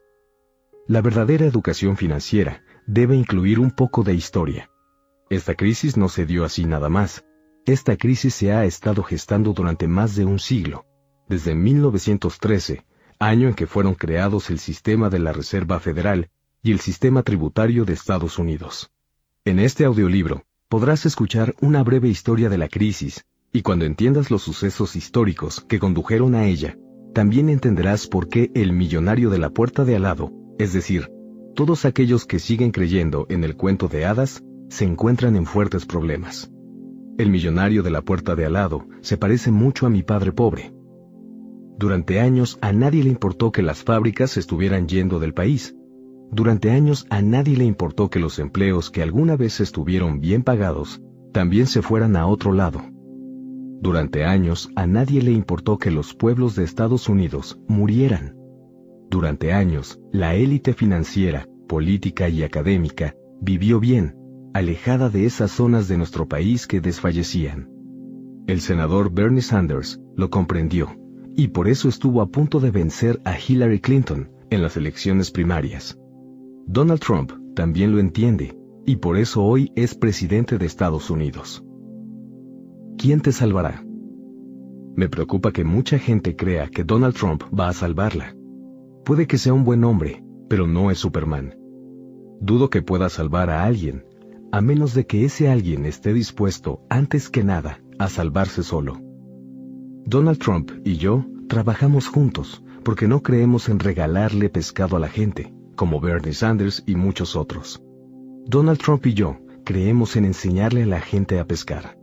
Hace 20 años, en 1997, escribí Padre Rico, Padre Pobre, mi primer libro. El objetivo era enseñarle a la gente a pescar. Advertencia número 1. Educación real. ¿Por qué los ricos se vuelven más ricos? Es la versión avanzada de Padre Rico, Padre Pobre. O sea, el equivalente de la universidad Padre Rico. Si no has leído Padre Rico, Padre Pobre, te sugiero que lo hagas antes de abordar este audiolibro que en realidad es para los estudiantes graduados de Padre Rico, que ya están familiarizados con los principios y las lecciones del primer volumen. Como sucede con todos los audiolibros de la serie, me he esforzado por explicar las cosas de manera simple. Este audiolibro es sencillo, pero lo que hacen los ricos no lo es. La regla 90-10 del dinero. Hay una regla conocida como la regla 90-10 del dinero la cual afirma que 10% de la gente gana 90% del dinero. Este audiolibro y Padre Rico, Padre Pobre abordan este concepto. La buena noticia es que con una educación financiera real, casi todos pueden formar parte del 10% que gana 90% del dinero. En este audiolibro averiguarás por qué no se necesita una costosa educación universitaria en una escuela prestigiosa para ser parte de ese 10%. De hecho, mucha de la gente más rica del planeta nunca terminó la universidad. Entre ellos encontramos a Steve Jobs, Mark Zuckerberg y Walt Disney. El desafío es decidir. ¿Tienes el espíritu, la determinación y la motivación para hacerte de una educación financiera real? Si eres de los que abandonan sus proyectos, si no quieres trabajar mucho, o si no estás dispuesto a estudiar, entonces este audiolibro no es para ti. Si eres del tipo de persona que cree que la vida debería ser fácil y que el gobierno debería hacerse cargo de ti, entonces definitivamente este audiolibro no es para ti. El punto es que este audiolibro es sobre educación financiera real, la educación que no te ofrecen en la escuela. Advertencia número 2. Impuestos. En 2012, el presidente Barack Obama venció por muchas razones al gobernador Mitt Romney candidato republicano. Los impuestos fueron una de esas razones. Barack Obama reveló que había pagado 30% en impuestos, en tanto que Mitt Romney pagó menos del 14% sobre un ingreso de más de 20 millones de dólares. Donald Trump nunca reveló la información sobre sus declaraciones de impuestos, y eso volvió locos a sus opositores. Si fue inteligente o taimado, bueno, eso depende de cuál sea tu perspectiva respecto a los impuestos. Buena parte de este audiolibro habla de los impuestos. Si a ti te encanta tener que pagarlos y te gustaría darle todavía más al fisco, entonces este audiolibro no es para ti. Si quieres aprender la forma en que Mitt Romney y Donald Trump ganan millones y pagan muy poco por concepto de impuestos, Entonces continúa escuchando. Los impuestos son justos. Mucha gente cree que los impuestos son algo injusto. Lo que en realidad es injusto es la falta de educación financiera real que le ayudaría a la gente a entender mejor este sistema. El hecho es que las leyes fiscales se aplican de igual manera para todos, es decir, cualquiera puede pagar menos impuestos, si cuenta con una educación financiera real que le permita aprovechar la ley fiscal en beneficio propio. Como los impuestos son un tema candente y controversial, le pedí a Tom Wheelwright, mi asesor personal, que me ayudara. Él fue mi autoridad en el tema en este libro. Tom es el contador público más inteligente, lúcido y diligente que he conocido. Una de las razones por la que los ricos son cada vez más ricos es porque contratan a asesores como Tom. El problema es que un asesor como Tom Wheelwright tiene un campo de acción hasta cierto punto limitado. Si en verdad quieres ganar millones y pagar menos, o incluso no pagar nada de impuestos, tienes que hacer lo que hacen los ricos, porque Tom no puede ayudarle al millonario de al lado. Lecciones de Tom en materia fiscal. Los impuestos son una recompensa para la gente que cuenta con educación financiera.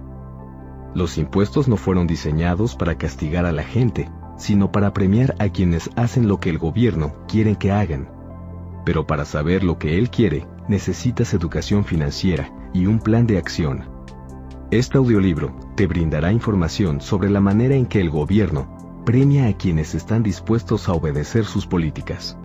Si deseas más información sobre las recompensas fiscales que puedes obtener por contar con educación financiera, te invito a que conozcas mi audiolibro Riqueza Libre de Impuestos, el cual es parte de la serie Asesores de Padre Rico. También puedes visitar la página taxfreewealthadvisor.com. Advertencia número 3. No puedes hacer eso. Aquí no puedes hacer eso. Tom Wheelwright y los otros asesores de Padre Rico viajan por todo el mundo para impartir las lecciones de este audiolibro. A donde quiera que vamos, incluso en ciudades de Estados Unidos, siempre hay gente que levanta la mano y dice, aquí no puedes hacer eso, en la mayoría de los casos, se trata de gente como el millonario de la puerta de al lado. Con frecuencia es un doctor, un abogado, un contador o incluso un asesor financiero. En algún momento, durante este audiolibro, es probable que también digas, aquí no se puede hacer eso. Pero la razón por la que tú y las demás gente dicen no se puede es porque carecen de educación financiera real. A menudo, Tom Wheelwright invita a otro contador del país en donde nos encontramos de visita para que suba al escenario con nosotros y verifique que lo que enseñamos sí se puede hacer ahí. Aún así, la gente insiste, aquí no se puede hacer eso. El hecho es que ellos no pueden. Si no se cuenta con la educación financiera real que describe este audiolibro, nadie puede hacer lo que los ricos. No importa si se trata de doctores, profesionistas con maestría, abogados o incluso contadores. A continuación explicaremos quiénes no pueden hacer lo que nosotros sí. Quienes dicen, aquí no se puede hacer eso, suelen ser E, empleados, y A, autoempleados o dueños de negocios pequeños como doctores o abogados, agentes de bienes raíces, diseñadores de páginas de Internet y estilistas. Si lo analizamos nuevamente, tal vez te puedas dar una idea de por qué la gente dice, aquí no se puede hacer eso, y por qué algunas personas sí lo hacen.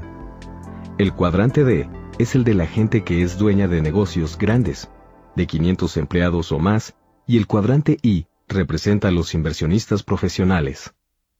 La mayoría de los E y los A invierten como el millonario de la puerta de al lado. Invierten al menudeo en acciones, bonos, fondos mutualistas y fondos negociados en bolsa, ETF. Los inversionistas profesionales son gente que diseña sus propias inversiones o que invierte en cantidades al mayoreo. La gente que dice, aquí no se puede hacer eso, son E y A, que solo invierten en activos de papel. Este audiolibro describe lo que realmente saben y hacen las personas de los cuadrantes D e I. Tú también puedes hacerlo, pero solo si estás dispuesto a invertir en una educación financiera real. Y si lo haces, serás uno de los pocos que realmente sepan por qué los ricos se vuelven más ricos. ¿Cómo unirse al Club 9010? Si estás dispuesto a hacer lo necesario para entrar a los cuadrantes D e I, entonces podrás unirte al Club 9010, en el que 10% gana 90% del dinero. Sin embargo, si no estás listo para unirte a las filas de este exclusivo club, puedes formar parte de la multitud que siempre dice, aquí no puedes hacer eso, a pesar de que sí puedes hacerlo. La mayoría de la gente dice, aquí no puedes hacer eso, porque es más fácil echarse para atrás y poner en duda la posibilidad de realmente hacerlo que hacerlo. Este audiolibro es para cualquier persona rica o pobre, con preparación académica o sin ella, que quiera enfrentar el desafío. Robert no es republicano ni demócrata, es un votante independiente y un defensor de la educación financiera. La misión de The Rich Dad Company es aumentar el bienestar financiero de la humanidad. Primera parte. ¿Por qué los ricos se vuelven más ricos? Introducción a la primera parte. La otra cara de la moneda. Todas las monedas tienen tres lados, cara, cruz y canto. La inteligencia está en el canto de la moneda y en la capacidad para ver los otros dos lados. La primera parte de este libro se enfoca en la cara de la moneda de los ricos. Ahí descubrirás por qué los impuestos empobrecen aún más a los pobres y a la clase media. Pero por otra parte, esas mismas leyes fiscales le sirven a los ricos para volverse más ricos. Sucede lo mismo con la deuda. La deuda empobrece a los pobres y a la clase media pero a los ricos les ayuda a acrecentar sus fortunas. Después de escuchar la primera parte, te será posible pararte en el canto de la moneda, apreciar ambos puntos de vista y decidir cuál es el mejor para ti. Capítulo 1. ¿Qué debo hacer con mi dinero? Padre pobre. El dinero no me interesa. Padre rico. Si a ti no te interesa el dinero, siempre hay alguien más a quien sí le interesa. A menudo me preguntan, tengo 10 mil dólares, ¿qué debo hacer con mi dinero? Ya perdí la cuenta de cuánta gente me ha hecho esta pregunta en muchas ciudades del mundo. Todos buscan esa pastilla mágica, la respuesta fácil, y aunque la cantidad de dinero puede variar entre mil dólares y 2.5 millones, la pregunta siempre es la misma. ¿Qué debo hacer con mi dinero? Normalmente respondo, por favor no le anuncies a todo el mundo que no tienes idea de cómo funciona el dinero. Si no sabes qué hacer con él, hay millones de personas que podrán decírtelo, y en muchos casos su sugerencia será, dámelo a mí. La visión estrecha. Lo que hagas con tu dinero siempre será la visión estrecha, el paso final, la última pieza de tu rompecabezas financiero. Este audiolibro es acerca de la visión amplia. Es un intento por ver todo el panorama, el rompecabezas completo. Luego, podrás decidir cuáles piezas son las mejores para ti. Padre Rico solía decir, hay muchas puertas al paraíso financiero. La clase media y los pobres son cada vez más pobres. El mundo está imprimiendo dinero. Nuestro dinero es tóxico nuestro dinero es volátil y está causando inestabilidad en la economía mundial. Entre más tóxico es el dinero creado, más se ensancha la brecha entre los ricos, los pobres y la clase media. Otra de las razones por la que los ricos son cada vez más ricos es porque los pobres y la clase media se enfocan en la visión estrecha.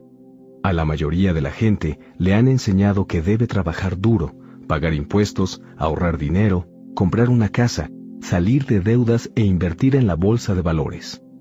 Sin embargo, estos son pasos para la versión estrecha. Son los mismos pasos que te dan la mayoría de los padres, maestros y expertos financieros. Unas palabras de Warren. Cuando habla de los asesores financieros, Warren Buffett, uno de los hombres más ricos y tal vez uno de los inversionistas más inteligentes del mundo, nos dice, Wall Street es el único lugar en el que la gente va en un Rolls Royce a pedirle consejos financieros a la gente que viaja en metro. Padre Rico lo dijo de esta forma. La gente de la clase media tiene problemas financieros porque les pide consejos a vendedores, no a gente rica. Un vendedor tiene que vender para alimentar a su familia, es decir, necesita dinero. Si no vende, no come.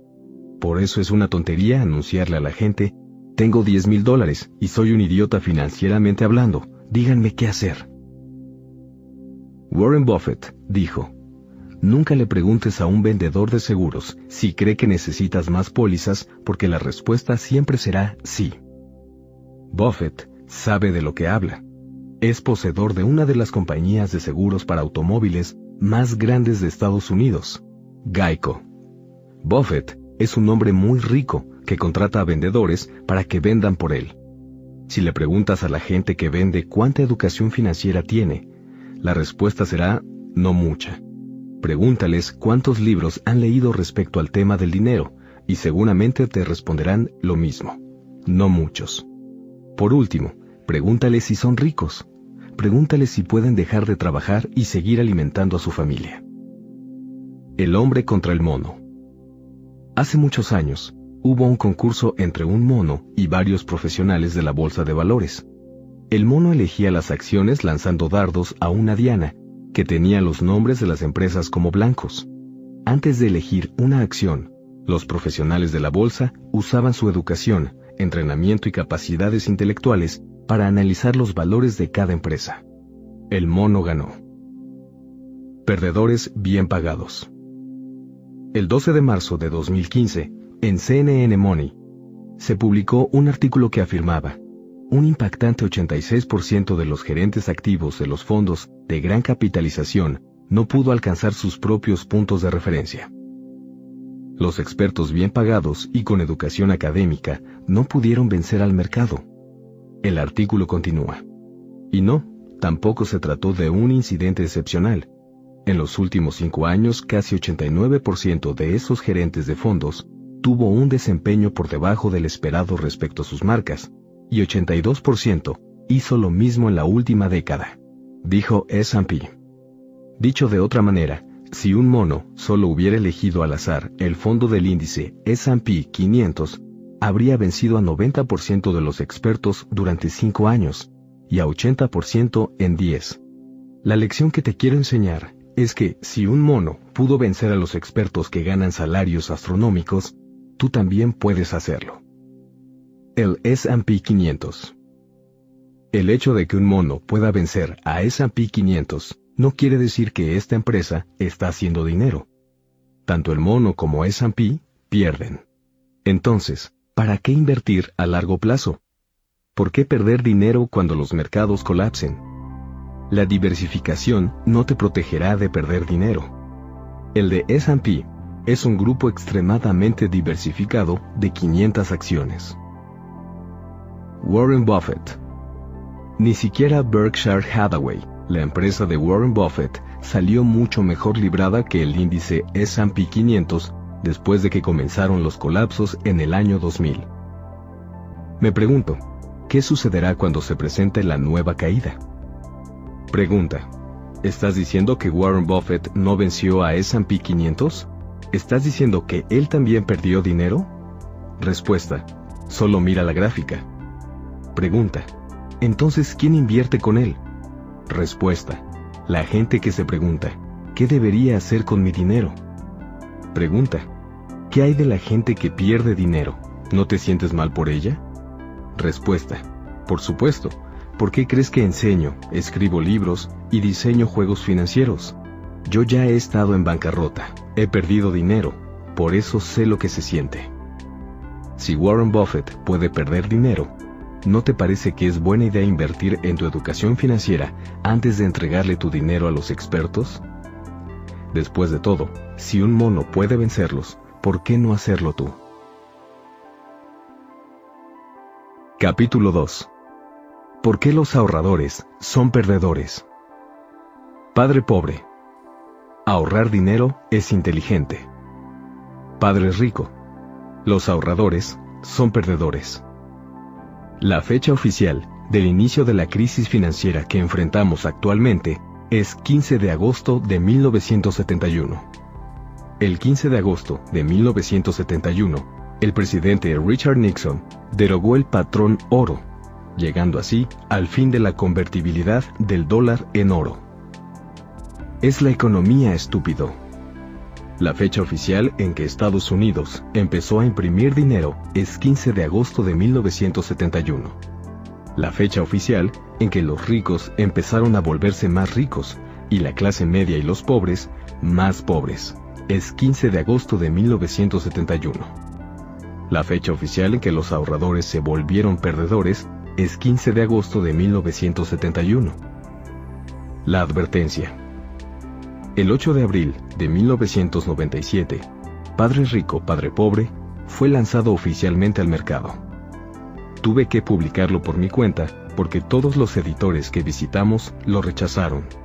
Algunos dijeron, usted no sabe de qué está hablando.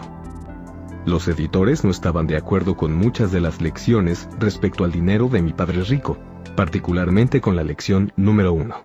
Los ricos no trabajan por dinero. La lección número uno de Padre Rico es la piedra angular de su educación financiera. Hay muchas razones por las que los ricos no trabajan por dinero. Los impuestos son una de ellas. Padre Rico solía decir, la gente que trabaja por dinero es la que paga los porcentajes más altos de impuestos.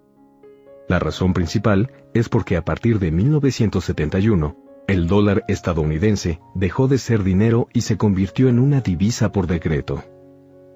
Pregunta. ¿Qué es una divisa por decreto? Respuesta.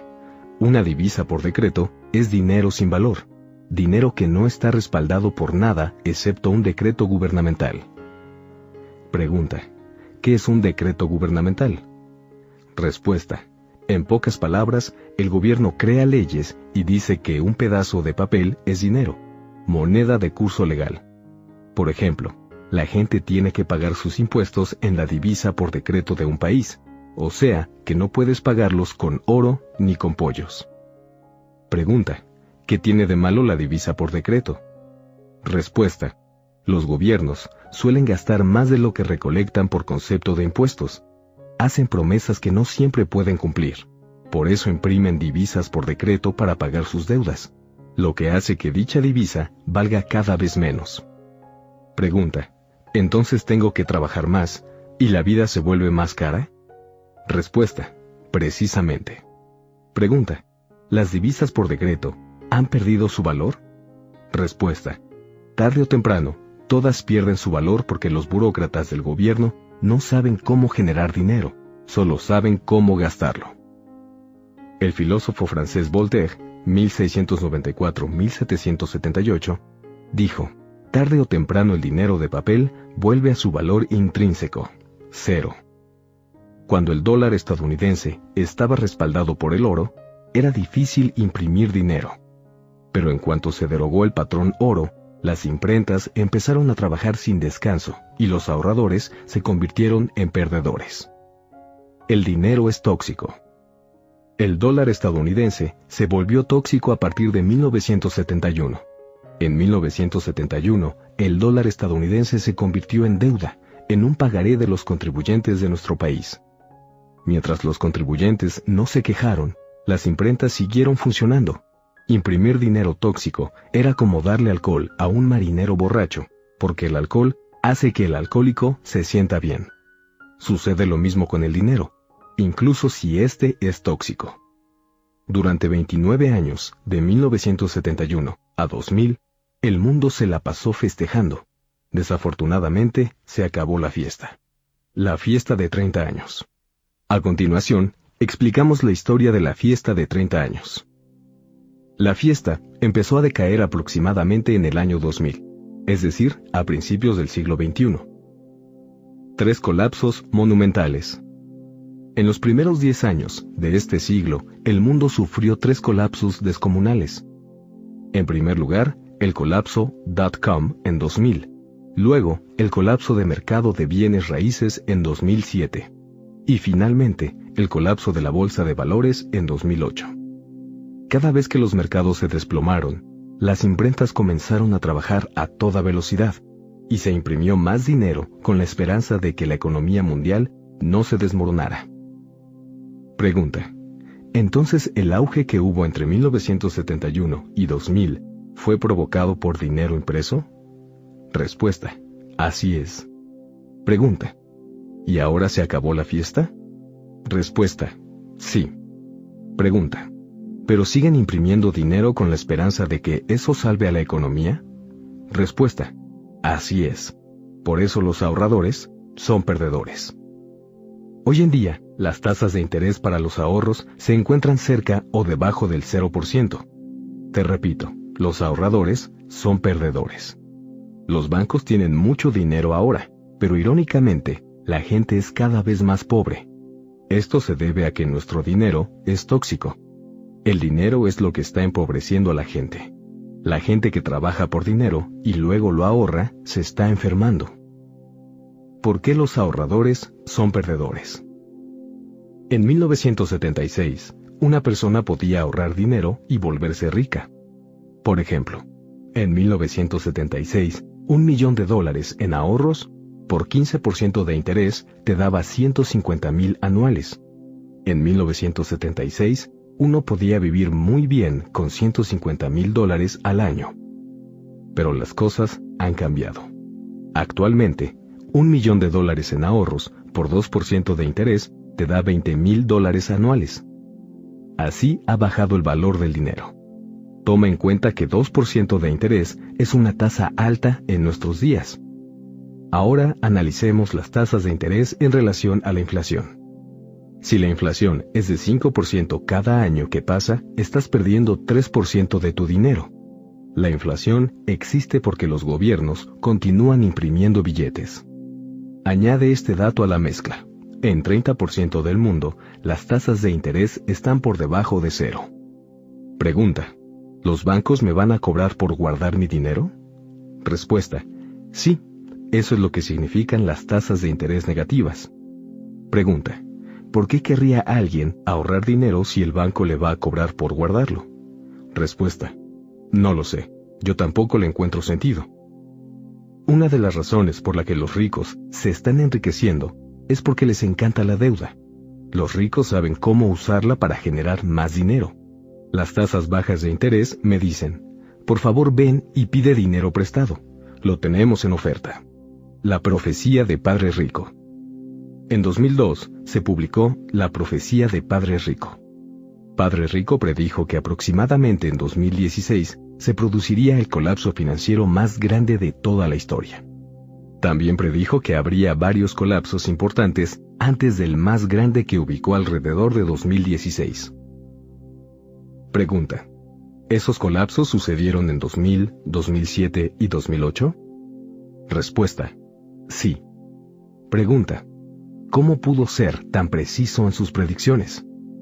Respuesta. Hubo muchas razones. La principal es que no es la primera vez que los gobiernos imprimen dinero para pagar sus deudas. Lecciones de la historia. Los chinos fueron los primeros en imprimir dinero.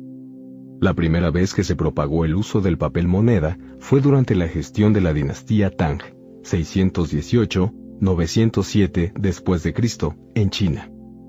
Esta práctica llegó a India, Persia y Japón, pero no duró mucho tiempo, porque el comercio se detuvo en cuanto la gente dejó de aceptar papel moneda. Pregunta. ¿Por qué la gente dejó de aceptar el primer papel moneda? Respuesta. Porque los gobiernos siempre imprimen demasiado dinero. Los gobiernos están haciendo lo mismo en nuestros días.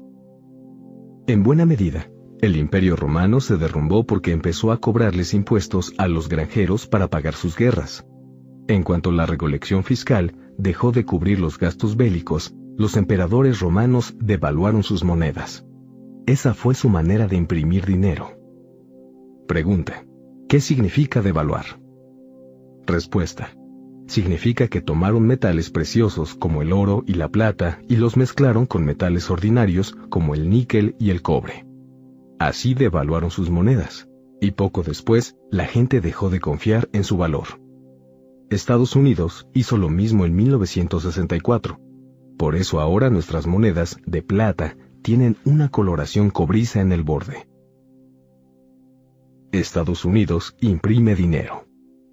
George Washington imprimió la moneda llamada Continental para pagar la guerra de la Revolución. Los soldados dejaron de luchar en cuanto el valor del Continental bajó a cero. Hasta la fecha, se sigue usando la expresión no vale ni un Continental.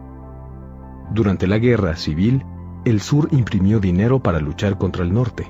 El dólar confederado perdió todo su valor en muy poco tiempo.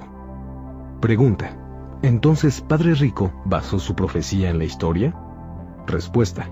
Sí, y en otros factores también. La verdadera educación financiera debe incluir historia, porque esta materia te permite ver el futuro con claridad. El gran Yogi Berra de los Yankees de Nueva York dijo alguna vez, es un déjà vu de nuevo. Hoy en día, nuestro dinero se vuelve cada vez más tóxico porque los gobiernos de todo el mundo están imprimiendo dinero. Pregunta, ¿por qué están imprimiendo dinero? Respuesta, para evitar que sus economías se desplomen. A partir de 1971, el año en que Nixon derogó el patrón dólar, la economía despegó. El dinero impreso infló a Estados Unidos y al mundo entero hasta convertirlos en una burbuja, y esta burbuja empezó a tener fugas en 2000. Para evitar un desplome, el gobierno imprimió más dinero. En 2007, la burbuja empezó a estallar de nuevo debido al colapso del mercado de bienes raíces, y luego en 2008, los bancos se desplomaron. Durante todo este proceso, las imprentas siguieron funcionando. Pregunta, ¿y ahora es posible que la economía mundial colapse? Respuesta. Sí. Después de 2008, el Banco de la Reserva Federal y el Departamento del Tesoro de Estados Unidos comenzaron la oleada más fuerte de impresión de dinero en la historia universal. A este suceso se le llamó expansión cuantitativa. Esto es lo que sucede con la divisa por decreto cuando los gobiernos imprimen dinero el dólar estadounidense perdió casi 90% de su valor entre 1913, el año en que se fundó el Banco de la Reserva Nacional, y 1971, el año en que Nixon derogó el patrón oro y le puso fin a la convertibilidad del dólar en este metal. Entre 1971 y 2016, el dólar perdió otro 90% de su valor. Pregunta. Entonces nuestro dinero es la verdadera razón por la que los ricos son cada vez más ricos mientras los pobres y la clase media tienen menos y menos? Respuesta. Sí, hay cuatro razones principales para que exista la brecha. 1. Globalización. Los empleos se van a países con salarios más bajos. Como los ricos son los dueños de las fábricas, cada vez que contratan empleados a los que les pagan salarios más bajos, su riqueza crece aún más. 2. Tecnología. Si una persona que trabaja por dinero quiere un aumento salarial, un ingeniero enfocado en asuntos empresariales creará un robot, un artefacto de la IA, inteligencia artificial, o un programa de computación para reemplazar al trabajador. Los robots no necesitan prestaciones ni tiempo libre y trabajan 24 horas al día, los 7 días de la semana. 3. Financialización. Es la ciencia de imprimir dinero. Las siguientes definiciones te serán útiles. Financialización es un proceso en el que las élites, las instituciones y los mercados financieros consiguen mayor influencia en la política económica y en los resultados económicos. La financialización es el proceso en que las instituciones y los mercados financieros crecen en tamaño e influencia. A la financialización se le conoce como ingeniería financiera. Los ingenieros financieros más inteligentes están construyendo monstruos como el de Frankenstein. A estos monstruos se les conoce como derivados. Entre los monstruos del Dr. Frankenstein se encuentran las hipotecas subprime, las cuales les fueron vendidas a personas que no podían darse el lujo de alcanzar el sueño americano. Estos ingenieros financieros rediseñaron estas hipotecas tóxicas, hicieron que las calificaran como prime y se las vendieron al mundo como activos. Warren Buffett ha dicho que los derivados son armas financieras de destrucción masiva. Él seguramente sabe cuán letales son, ya que Moody's, su empresa, bendijo estos activos tóxicos y los calificó como prime. En 2007, se activaron las alarmas de destrucción masiva, y la economía global estuvo a punto de colapsar por completo. Los contribuyentes rescataron a los banqueros, y estos, en lugar de ir a la cárcel, recibieron bonos. 4. Cleptocracia. El capitalismo de los ladrones.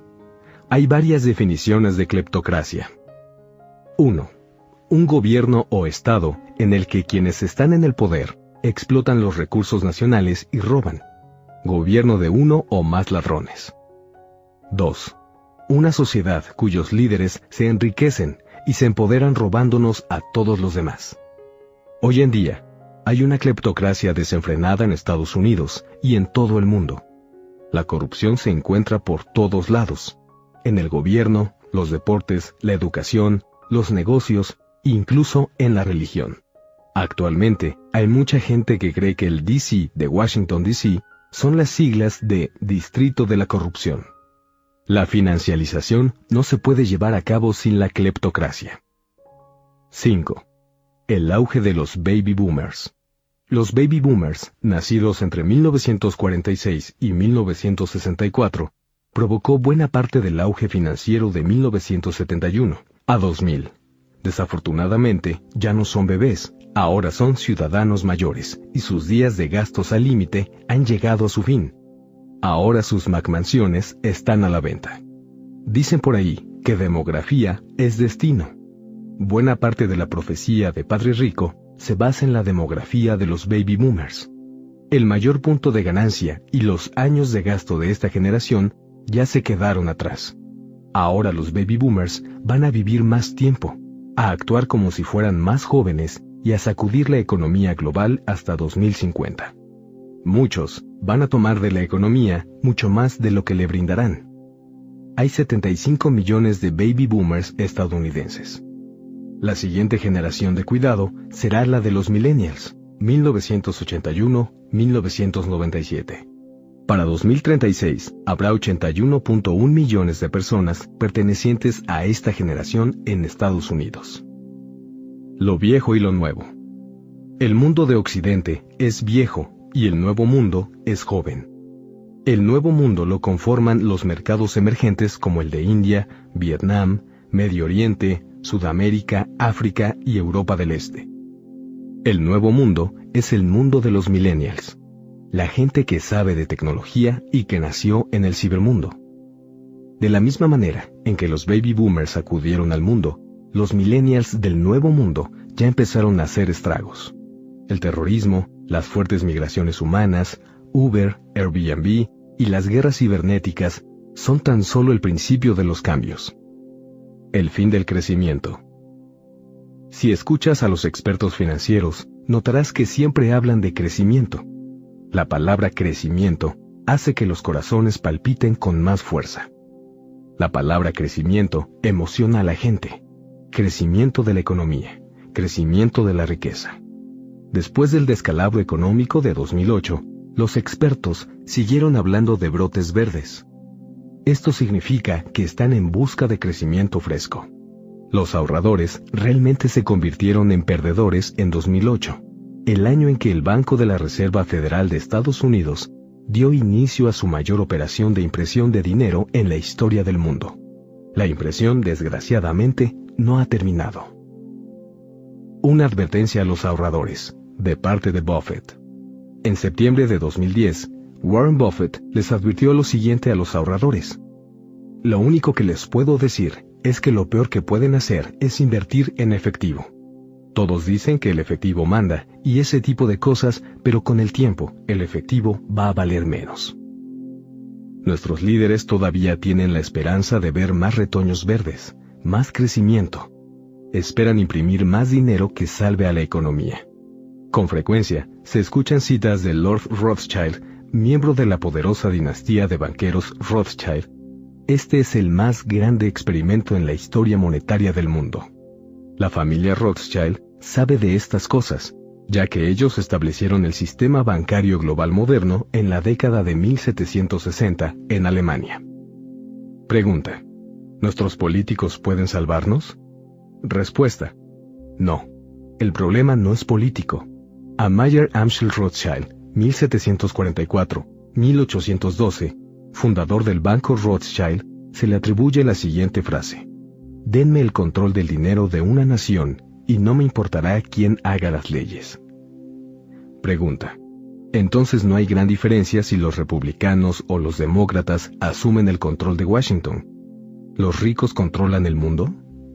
Respuesta. Correcto. No olvides la regla de oro. El que tiene el oro es el que hace las reglas. Padre Rico me enseñó a jugar con las reglas de los ricos. Si quieres saber más de las reglas del dinero con que juegan ellos, continúa escuchando. Capítulo 3. ¿Por qué los impuestos enriquecen aún más a los ricos de forma legal? Padre pobre. Pagar impuestos es un acto patriótico. Padre rico. No pagar impuestos es un acto patriótico. En la elección presidencial de 2012, el presidente Obama le dijo al mundo que él pagaba 30% en impuestos por ingresos. Su oponente, el gobernador Mitt Romney, declaró que él pagaba 13%. Los impuestos fueron otro de los clavos en el féretro de Mitt Romney durante su campaña por la presidencia de Estados Unidos. Millones de personas se sintieron ofendidas. Millones de personas lo llamaron estafador y embustero. Millones de personas votaron por Obama porque sintieron una conexión con el candidato demócrata, porque pensaron, Obama es como yo. La palabra ignorancia no significa estupidez. Ignorancia proviene del verbo ignorar, e ignorar algo significa que una persona no sabe algo de forma activa.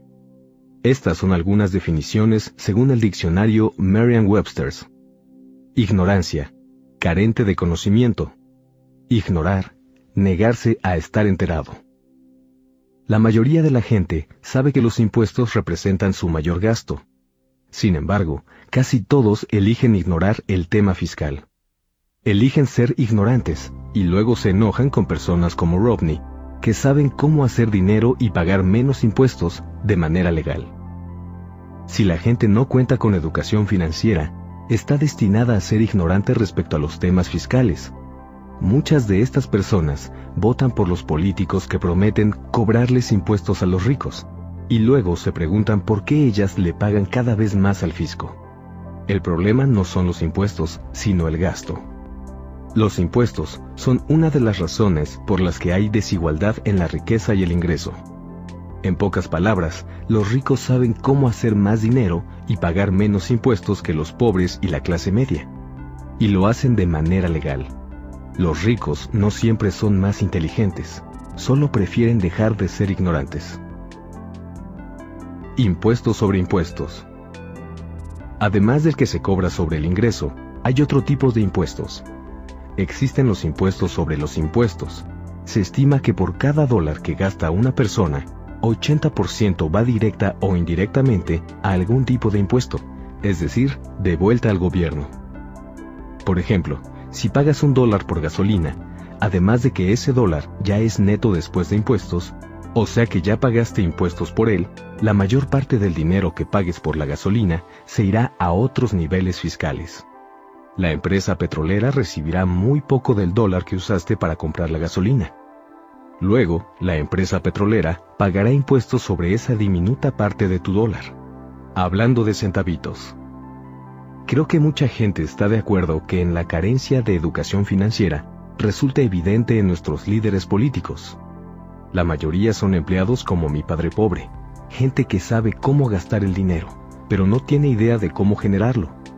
Los líderes que son ignorantes en el aspecto financiero son los actores principales de la crisis global que vivimos. Una breve lección de historia. 1973. La fiesta del té de Boston. Este acontecimiento fue una revuelta fiscal. Fue la chispa que encendió la guerra de revolución. En 1773, no pagar impuestos era un acto patriótico, excepto por algunas circunstancias y enfrentamientos, como la Guerra Civil, entre 1773 y 1943, en Estados Unidos, realmente no se pagaron impuestos. o en todo caso, se pagaron muy pocos. No pagar impuestos fue entonces un acto patriótico que le permitió florecer a nuestro país. 1943. La ley de pago de impuestos actual. La Segunda Guerra Mundial fue costosa. El gobierno necesitaba dinero para luchar en ella. La ley de pago de impuestos actual se aprobó como un impuesto temporal. La importancia de esta ley radica en que esa fue la primera vez que se le permitió al gobierno retirar los impuestos directamente de los cheques de nómina antes de que se les pagara a los trabajadores. ¡Qué manera de robarnos! Esta es una más de las razones por la que los ricos no trabajan por dinero. Después de 1943, el gobierno continuó tomando más y más dinero de los cheques de nómina de los empleados. Recuerdo que a principios de la década de los 60, abrí el sobre que contenía mi primer cheque de nómina y me pregunté a dónde se habría ido mi dinero. El problema es que la ley de pago de impuestos actual no fue temporal, sino permanente. Ahora el gobierno tiene una aspiradora legal con la que succiona el dinero y lo saca de tu cartera. Los impuestos acortan las guerras. Si lo que realmente queremos es la paz mundial, entonces usemos los impuestos de los contribuyentes para pagar por la guerra. Permíteme explicar por qué digo esto. En 1961, durante su discurso de despedida a la nación, el presidente Dwight D. Eisenhower, otrora jefe de las fuerzas aliadas en Europa, le advirtió al mundo respecto al creciente poder del complejo industrial militar. Desde entonces, Estados Unidos ha estado en guerra. Pregunta. ¿Por qué ha estado en guerra Estados Unidos todo este tiempo? Respuesta. Porque la guerra es rentable. La guerra genera empleos y hace que la gente se vuelva rica. La última guerra. Eisenhower era un general de la Armada con seis condecoraciones y conocía de primera mano los horrores de la guerra. Él fue el último presidente que libró una con los dólares de los contribuyentes. Pregunta. ¿Por qué sugieres que se usen dólares de los contribuyentes para librar las guerras? Respuesta porque los contribuyentes exigieron que la guerra terminara pronto. Eisenhower sabía que no les molestaba el conflicto bélico en sí, pero odiaban pagarle más al gobierno. Por eso los impuestos jugaron un papel fundamental en el fin de la guerra de Corea. Pregunta. ¿Cómo pagamos por las guerras en la actualidad? Respuesta. Estados Unidos no paga las guerras con impuestos, sino con deuda. Así que tarde o temprano, las generaciones futuras tendrán que pagar los impuestos de las guerras de hoy. Pregunta. ¿Por eso Nixon anuló la convertibilidad del dólar en oro en 1971? ¿Estados Unidos estaba gastando demasiado dinero en la guerra de Vietnam? Respuesta. Esa fue una de las razones. El complejo industrial militar estaba gastando dinero en una guerra que no podíamos ganar. Lo sé porque estuve ahí. Tal vez la guerra es estúpida, pero también es rentable. Los pobres y la clase media envían a sus hijos y a sus hijas a librar las guerras, mientras los ricos son cada vez más ricos. Me temo que vivimos en una guerra del terror que tal vez nunca acabe. Los ricos de ambos bandos son cada vez más ricos mientras mucha gente inocente muere. Pregunta. ¿Entonces pagar impuestos puede ser o no ser un acto patriótico? Respuesta. Sí, todo depende de tu punto de vista y de tu educación financiera. Petrodólares. En 1974, el presidente Nixon firmó un acuerdo con la familia real de Arabia Saudita. El acuerdo decía que a partir de ese momento, todo el petróleo del mundo tendría que ser comerciado en dólares estadounidenses. Entonces nuestra divisa se convirtió en el petrodólar. Pregunta, ¿por qué hicieron eso? Respuesta. Porque después de 1971, año en que Nixon rompió su promesa con el mundo de que al dólar estadounidense lo respaldaría el oro, la hegemonía de Estados Unidos, es decir, el poder e influencia que tenía nuestra moneda, se vio amenazada. Al forzar al mundo entero a comprar y vender el petróleo en dólares, Estados Unidos y su moneda recobraron su estatus a nivel internacional. Recuerda que el petróleo es el alma de la economía mundial. El petróleo reemplazó al oro como dinero. Las naciones que controlaban el petróleo empezaron a dominar el mundo. La Segunda Guerra Mundial fue un asunto de petróleo. Japón atacó a Estados Unidos porque nosotros los dejamos fuera del negocio. Vietnam también fue un asunto de petróleo. Estados Unidos no quería que Vietnam se lo vendiera a China directamente. En 1999 apareció el euro y amenazó el poder del dólar. En 2000, Saddam Hussein declaró que empezaría a venderle el petróleo iraquí a Europa en euros, no en dólares. Como respuesta al 9-11, Estados Unidos agredió a Irak a pesar de que la mayoría de los terroristas identificados durante el ataque a las Torres Gemelas eran de Arabia Saudita. ¿Le habrá sucedido lo mismo a Muammar el Gaddafi, líder de Libia, la nación africana con las mayores reservas petroleras del mundo? En 2011, Gaddafi les propuso a las naciones africanas y musulmanas unirse y crear una nueva divisa respaldada por oro, el dinar. El dinar sería usado para comprar y vender petróleo y excluiría al dólar estadounidense. Si su plan hubiera funcionado, habría interrumpido el poder del sistema central bancario mundial. Gaddafi murió ese mismo año.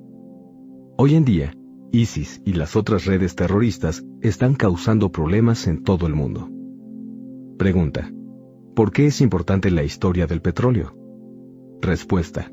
Por los impuestos. Algunos de mis estímulos fiscales más importantes los he obtenido invirtiendo en petróleo estadounidense. Pregunta. ¿Quieres decir que hay que invertir en empresas petroleras como Chevron o Exxon? Respuesta. No, esas son inversiones para inversionistas pasivos. Yo soy un inversionista profesional. Pregunta. Entonces los inversionistas pasivos no reciben los mismos estímulos fiscales que los inversionistas profesionales? Respuesta. Correcto. Las reglas fiscales son distintas. Continúa escuchando y aprenderás más al respecto. Si quieres ser un inversionista profesional, te recomiendo que busques asesoría adecuada. Pregunta. ¿Invertir en petróleo y recibir grandes estímulos fiscales es un acto patriótico o no? Respuesta. No importa lo que yo piense. ¿Tú qué opinas? Lecciones de Tom en materia fiscal. Estímulos fiscales para el desarrollo petrolero. Cada país decide qué es lo más importante para su economía. En los 60, Estados Unidos decidió que la dependencia del petróleo era esencial para la nuestra. Para estimular la exploración y la perforación petrolera en el país, el Congreso de Estados Unidos presentó dos estímulos fiscales dirigidos a quienes invirtieran en esos rubros. El primer estímulo les permite a los inversionistas deducir 100% de su inversión para perforar nuevos pozos, y cerca del 80% se deduce en el primer o los primeros dos años de desarrollo. A estos gastos se les llama costos intangibles por perforación. El segundo estímulo fiscal les permite a los inversionistas reportar solo 85% de sus ingresos por concepto de perforación. A este estímulo se le llama porcentaje de agotamiento. Estos dos estímulos fiscales, juntos, representan un incentivo para que los contribuyentes inviertan en proyectos de desarrollo de gas y petróleo, y para que de esa manera se conviertan en socios del gobierno de Estados Unidos en todas las actividades de exploración y perforación. No todos los contadores son iguales. Las contribuciones de Tom Wheelwright a este libro son valiosas e importantes. Tom es el contador y estratega fiscal más inteligente que he encontrado, y créeme que he conocido a muchos. Algunos contadores son realmente estúpidos. Hace varios años, cuando apenas empezaba en los negocios, le pregunté a un contador muy respetado, ¿qué puedo hacer para pagar menos impuestos? Su respuesta fue, haz menos dinero. Otro contador, salido de un connotado despacho contable, me dijo, tienes demasiados bienes raíces, te sugiero venderlos e invertir tu dinero en acciones, bonos y fondos mutualistas. Eso me lo dijo en 2006. Si hubiera seguido sus consejos, la crisis de 2008 me habría aniquilado. Definiciones del diccionario Webster. El diccionario Merriam-Webster define la palabra estúpido de la siguiente manera. 1. Lento mentalmente. 2. Dado a tomar decisiones poco inteligentes. Entre los sinónimos de estúpido se incluyen torpe, lerdo y tonto. Sé que yo soy estúpido en algunos aspectos. Sé que he tomado decisiones torpes porque todos lo hemos hecho. en lo que se refiere a los impuestos, soy bastante tonto. Por eso les pagué a esos expertos en materia fiscal para que me aconsejaran.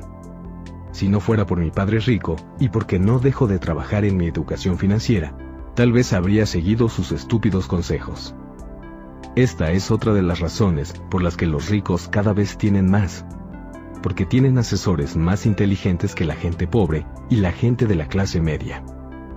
Pregunta. ¿Cómo puedo diferenciar entre un asesor inteligente y uno estúpido? Respuesta.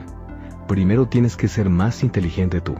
Si no puedes distinguir los consejos malos de los buenos, harás cualquier cosa que te digan.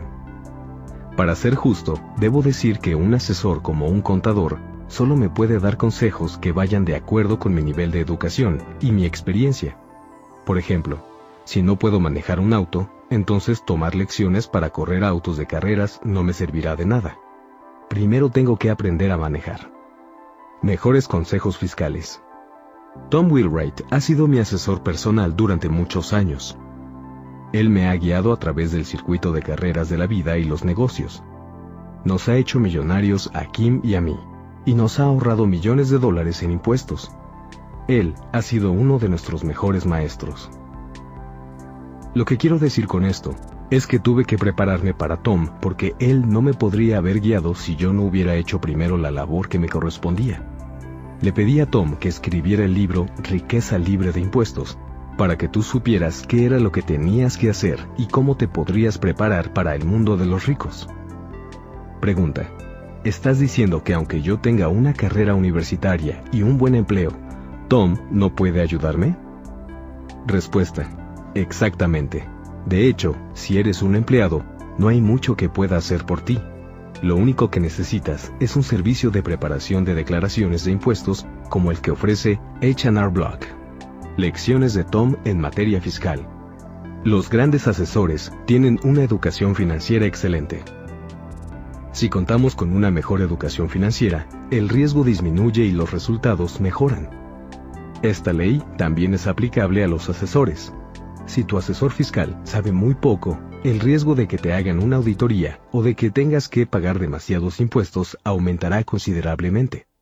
Si tu asesor sabe mucho sobre derecho fiscal, disminuirá el riesgo que corres de ser auditado, así como el porcentaje de impuestos que tendrás que pagar. Mucha gente me pregunta si soy conservador o agresivo. Creo que soy el asesor más conservador que se haya visto, porque todos los días invierto mucho tiempo en estudiar la ley fiscal. Míralo de esta manera. ¿Quién paga el porcentaje más alto de impuestos? El libro El cuadrante del flujo de dinero fue el segundo de la serie Padre Rico.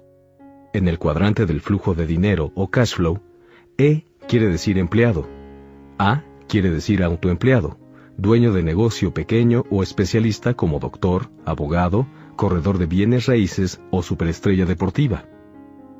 D quiere decir dueño de negocio grande, de 500 empleados o más. I quiere decir inversionista.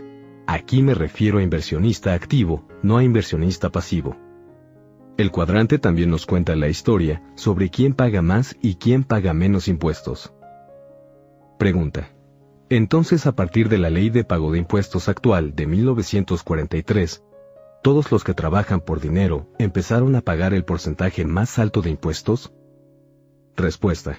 Así es. Por eso la regla número uno es, los ricos no trabajan por dinero. Pregunta. ¿Los inversionistas profesionales pagan menos impuestos? Respuesta. Sí. Pregunta. Yo soy inversionista, tengo un plan de retiro, Invierto a través de mi agencia de pensiones y tengo un modesto portafolio de acciones, bonos, fondos mutualistas y fondos negociados en bolsa. También tengo declaraciones de impuestos. Fui militar y tengo mi pensión. ¿Formo parte del cuadrante I? Respuesta. No. En todo caso, eres un inversionista pasivo. Los inversionistas profesionales son algo diferente. Piénsalo de esta manera. Tiger Woods es uno de los golfistas más importantes de la historia. Aunque yo, Robert Kiyosaki, usara sus palos de golf y me vistiera con su camisa y sus zapatos, de todas formas, nunca sería un golfista profesional como Tiger Woods. Dicho de otra manera, lo importante de la inversión profesional no es la inversión sino el inversionista. Además, la cantidad de educación financiera que se necesita para vivir en el cuadrante I es enorme. Pregunta. ¿Crees que yo pueda hacerlo? Respuesta. Eso depende de ti. Solo tú puedes responder esa pregunta. Lecciones de Tom en materia fiscal. Consumidores contra productores. Piensa en los cuadrantes E, A, D e I en términos de consumo y producción. La gente del cuadrante E produce lo que pueda sola y consume una cantidad igual. La gente del cuadrante A produce un poquito más que la de E, si tiene empleados, claro, y consume un poquito menos de lo que produce. La de los cuadrantes D e I, en cambio, produce mucho más de lo que consume. En el cuadrante D se crean cientos o miles de empleos y en el cuadrante I se produce energía, alimentos y viviendas pero de todas formas, la gente en dichos cuadrantes solo consume la misma cantidad que la gente de E o A. El gobierno motiva y premia estas actividades por medio de estímulos fiscales, porque los productores mueven la economía y generan los alimentos, el combustible y la vivienda que requieren los demás ciudadanos para tener vidas productivas y felices. Los cuadrantes D e I. En los cuatro cuadrantes hay gente rica, hay muchos empleados y autoempleados especialistas como doctores, abogados, estrellas deportivas y artistas que también son ricos. En los cuadrantes E y A hay gente rica y hay gente pobre. La gente más rica del mundo vive en el cuadrante I. Ahí no hay pobres. La cantidad de riqueza que posee puede variar, pero nadie tiene poco. Pregunta. Entonces, ¿por qué pagan menos impuestos si son ricos? Respuesta. Eso se debe a la regla de oro. El que tiene el oro es el que hace las reglas. Pregunta. ¿Tú juegas bajo las reglas del cuadrante I? Respuesta. Así es, y tú también podrías hacerlo porque las reglas no discriminan. Pregunta. ¿Las reglas del cuadrante E son distintas? Respuesta. Muy distintas. Pregunta. ¿Cuánto tiempo te tomó llegar al cuadrante I? Respuesta. Me tomó bastante tiempo. Nada se logra de la noche a la mañana. En 1973 regresé de Vietnam y mi padre pobre me sugirió que me volviera a inscribir en la escuela, que estudiara una maestría y que viviera en el cuadrante E. Mi padre rico me sugirió tomar un curso de inversión en bienes raíces para algún día mudarme al cuadrante I. Pregunta. ¿Qué hiciste? Respuesta. Hice ambas cosas. Durante el día volaba para la Marina y por las noches empecé a estudiar una maestría. También tomé el curso de tres días de inversión en bienes raíces. Pregunta. ¿Qué sucedió luego? Respuesta. Seis meses después dejé el programa de maestría. Pregunta. ¿Por qué? Respuesta. Hubo muchas razones. Los maestros fueron una de ellas. No tenían experiencia en el mundo real solo eran profesionales dando cursos de negocios. El instructor del curso de bienes raíces era una persona real, un inversionista legítimo que me inspiró a aprender. Los maestros de la maestría eran aburridos. El instructor de bienes raíces me enseñó sobre el cuadrante I. Los maestros de la maestría me enseñaron sobre el cuadrante E. Seis meses después me fui porque ya sabía a dónde quería ir quería llegar a vivir algún día como inversionista profesional del cuadrante I. El curso de bienes raíces de tres días que tomé hace más de 40 años me costó 385 dólares, que en ese entonces representaban la mitad de mi ingreso mensual como piloto de la Marina. El curso no me dio respuestas, solo me permitió saber qué tendría que aprender, qué tendría que hacer en cuanto acabara la clase. Hasta la fecha, sigo estudiando. Pregunta. ¿Qué recibiste a cambio de esos 385 dólares? Respuesta. Millones. Lo más importante es que aprendí a usar la deuda y los impuestos para volverme rico. Pregunta. ¿La deuda y los impuestos te volvieron rico? Respuesta. Sí. La misma deuda y los mismos impuestos que empobrecen a la mayoría de la gente. La deuda y los impuestos ayudan a la gente con educación financiera a volverse más rica. El conocimiento que obtuve en ese curso de 385 dólares ha sido invaluable. Pregunta. ¿Debería yo volver a la escuela? Respuesta. El tipo de escuela a la que vayas dependerá del cuadrante en que quieras vivir. Yo quería vivir en el cuadrante I, el mismo en el que vive la gente más rica del mundo. En cuanto terminé el curso de tres días de bienes raíces, continué aprendiendo y tomando clases. A mí me encanta aprender en el cuadrante I. Pregunta. ¿Crees que la gente debería estudiar un programa de maestría? Respuesta. Por supuesto, especialmente hoy en día. Los programas de maestría ofrecen una base sólida para todos los cuadrantes. En cuanto te gradúas, puedes decidir en qué cuadrante quieres vivir. Recuerda que la profesión no determina el cuadrante. Un doctor, por ejemplo, puede ser empleado del cuadrante E. Un doctor con consulta privada en el cuadrante A puede construir un hospital en el cuadrante D y convertirse en inversionista profesional en el cuadrante I. Lo que varía es la mentalidad, las habilidades y la educación financiera. Si quieres vivir en los cuadrantes D e I, debes aprender a usar la deuda y los impuestos para volverte más rico. Pregunta. Entonces el curso de tres días sobre bienes raíces fue lo que te permitió entrar al cuadrante I? Respuesta, sí. Pero creo que no puedo dejar de hacer énfasis en lo siguiente. Ese curso de tres días fue solo el comienzo. Mi instructor me inspiró a aprender más y a continuar estudiando. Luego tomé cursos de intercambio de acciones, intercambio de divisas extranjeras, intercambio de opciones, inversión en oro y plata, planeamiento financiero, deuda, impuestos. También aprendí a reunir capitales y tomé otros cursos de bienes raíces a distintos niveles que iban desde la compra de pequeñas viviendas hasta el desarrollo de propiedades. Me fascina aprender en el cuadrante I.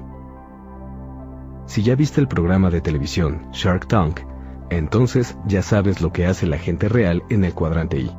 Analiza inversiones, negocios, bienes raíces o startups y luego decide si vale la pena respaldar financieramente el producto y al empresario. Pregunta, ¿eso es lo que hace la gente del cuadrante I? Respuesta, sí, y tiene una gran vida. Te aseguro que es mejor que trabajar. Pregunta, ¿cuánto tiempo te tomó llegar al cuadrante I? Respuesta, yo tenía 47 años y Kim tenía 37 cuando nos hicimos libres financieramente hablando. Hubo muchos obstáculos en el camino. De hecho, Kim y yo nos quedamos sin casa por algún tiempo. Durante ese proceso no solamente alcanzamos riqueza y libertad, también adquirimos educación, conocimiento, sabiduría y experiencia, e hicimos amigos que piensan igual que nosotros.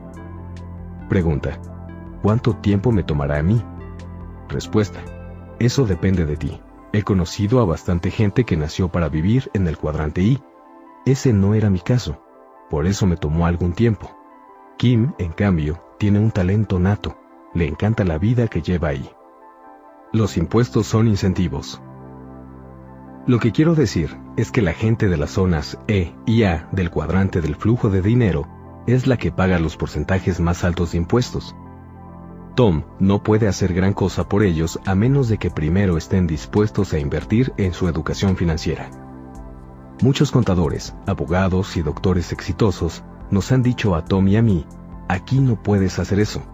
No importa en qué lugar del mundo me encuentre, siempre habrá un experto que levante la mano y diga, aquí no puedes hacer eso, es ilegal. El problema es que esos expertos están encerrados en la mentalidad de su cuadrante. Para mudarse del lado izquierdo, E y A al lado derecho, D e I, se requiere de educación financiera. En 1994, después de que Kim y yo llegamos al cuadrante I, fundamos The Rich Dad Company, en el cuadrante D. Desde el principio, el propósito de nuestra empresa fue proveer educación financiera a quienes quisieran salir de los cuadrantes E y A e ir a vivir a los cuadrantes D e I. Pero como seguramente ya sabes, no hay ninguna garantía de que alguien llegará ahí. Nuestro primer producto fue el juego Cashflow, el cual lanzamos en 1996. Después se publicó Padre Rico, Padre Pobre en 1997. En 2000, Padre Rico, Padre Pobre entró a la lista de The New York Times y permaneció ahí más de seis años. Un mes después, recibí una llamada de Oprah y estuve en su programa toda la hora. Ese día cambió mi vida y el curso de The Rich Dad Company. En muchas ocasiones se ha dicho que me convertí en un éxito de la noche a la mañana. Y de cierta forma es verdad. En solo esa hora que hablé con Oprah y con sus millones de leales admiradores, que les hablé de mis dos padres, el pobre y el rico, y de la importancia de la educación financiera, pasé de ser un desconocido a ser mundialmente famoso. No obstante, te puedo asegurar que hubo mucho trabajo y estudio de por medio, desde antes de que Oprah llamara por teléfono. Última reflexión sobre los impuestos.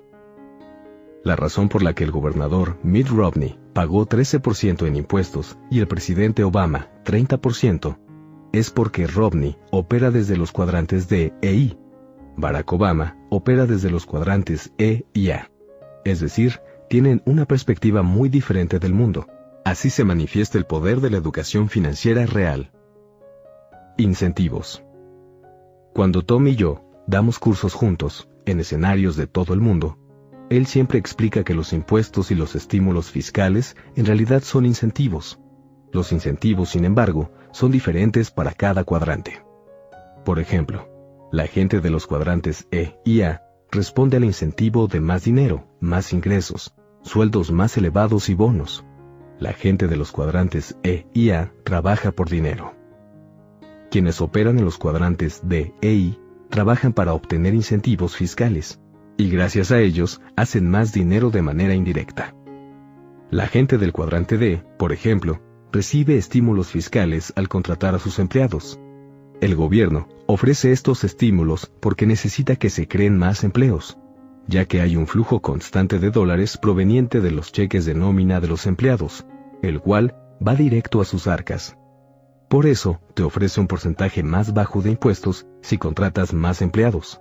Los empresarios como Elon Musk hacen esto. Musk recibe miles de millones en incentivos fiscales por parte de los distintos estados y del gobierno de Estados Unidos. Yo recibo estímulos fiscales en el cuadrante I por invertir en edificios de departamentos. Si yo no proveyera viviendas, el gobierno tendría que hacerlo por mí. Y eso les costaría a los contribuyentes mucho dinero. Así que en lugar de pedirles a ellos que paguen más impuestos, el gobierno les ofrece incentivos fiscales a los empresarios como yo. En este sentido, yo me convierto en socio del gobierno. Si el gobierno tuviera que construir edificios de departamentos, estaríamos en un sistema socialista. Si los construyo yo, es porque estamos en un sistema capitalista. En lo personal, prefiero ser capitalista y operar en las secciones de E del cuadrante del flujo de dinero. Lecciones de Tom en materia fiscal. Incentivos del gobierno. Incluso en los cuadrantes E y A hay incentivos fiscales. En Estados Unidos, por ejemplo, quienes compran casas pueden deducir el gasto de los intereses en su declaración de impuestos. Quienes ahorran para el retiro pueden deducir sus inversiones a través de los planes IRA, RRSP y superanualidades. Quienes dan dinero a las asociaciones de caridad pueden deducir sus donaciones. Todos estos son incentivos fiscales por parte del gobierno. Los cuadrantes de EI reciben mucho más incentivos porque las actividades que ahí se realizan tienen una función vital y le ayudan al gobierno con su tarea, mejorar la economía, proveer empleos, alimento, energía y combustible a los ciudadanos y a los negocios. Ahora tal vez ya comprendes por qué Tom Wheelwright es mi asesor fiscal y por qué le he pedido que colabore conmigo en este libro. Él se asegura de que yo haga lo correcto en los negocios y verifica todo lo que escribo porque no tengo ganas de terminar en la cárcel ni de ofrecerte información imprecisa. Tom es mi asesor personal, porque cada inversión y cada negocio nuevo es distinto. Como la mayoría de las ofertas de negocios no funcionan, las rechazamos, pero cada vez que nos involucramos en una oportunidad de negocio o en un trato inmobiliario, hacemos la tarea aprendemos y nos volvemos más inteligentes juntos. Recuerda que la gente que dice, aquí no puedes hacer eso, por lo general vive en los cuadrantes E o A. Así que es cierto, la mayoría no puede hacer eso ahí. Sin embargo, tú sí puedes. Solo necesitas invertir en tu educación financiera para llegar a los cuadrantes D e I. Lecciones de Tom en materia fiscal. Aquí no puedes hacer eso. Cada vez que escucho esto, sé que la persona que lo dice se refiere a que las cosas no se pueden hacer en su situación específica. Y tiene razón. Para hacer lo que Robert y yo hacemos, tienes que cambiar tu situación. Por ejemplo, una persona que renta su casa no puede deducir sus pagos, la renta. En cambio, alguien que posee su propia casa, intereses, sí puede.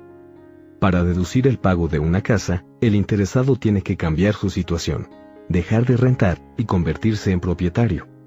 La persona tiene que colocarse en el contexto correcto para recibir el estímulo fiscal. Si lo logra, entonces no importará si es rica o no. De todas formas, recibirá el incentivo. Los ricos han aprendido a situarse en el contexto correcto con más frecuencia que los pobres y que la gente de la clase media. Más adelante, Tom y yo explicaremos los negocios reales que Kim y yo hemos hecho. Negocios que la gente de E y A no puede hacer.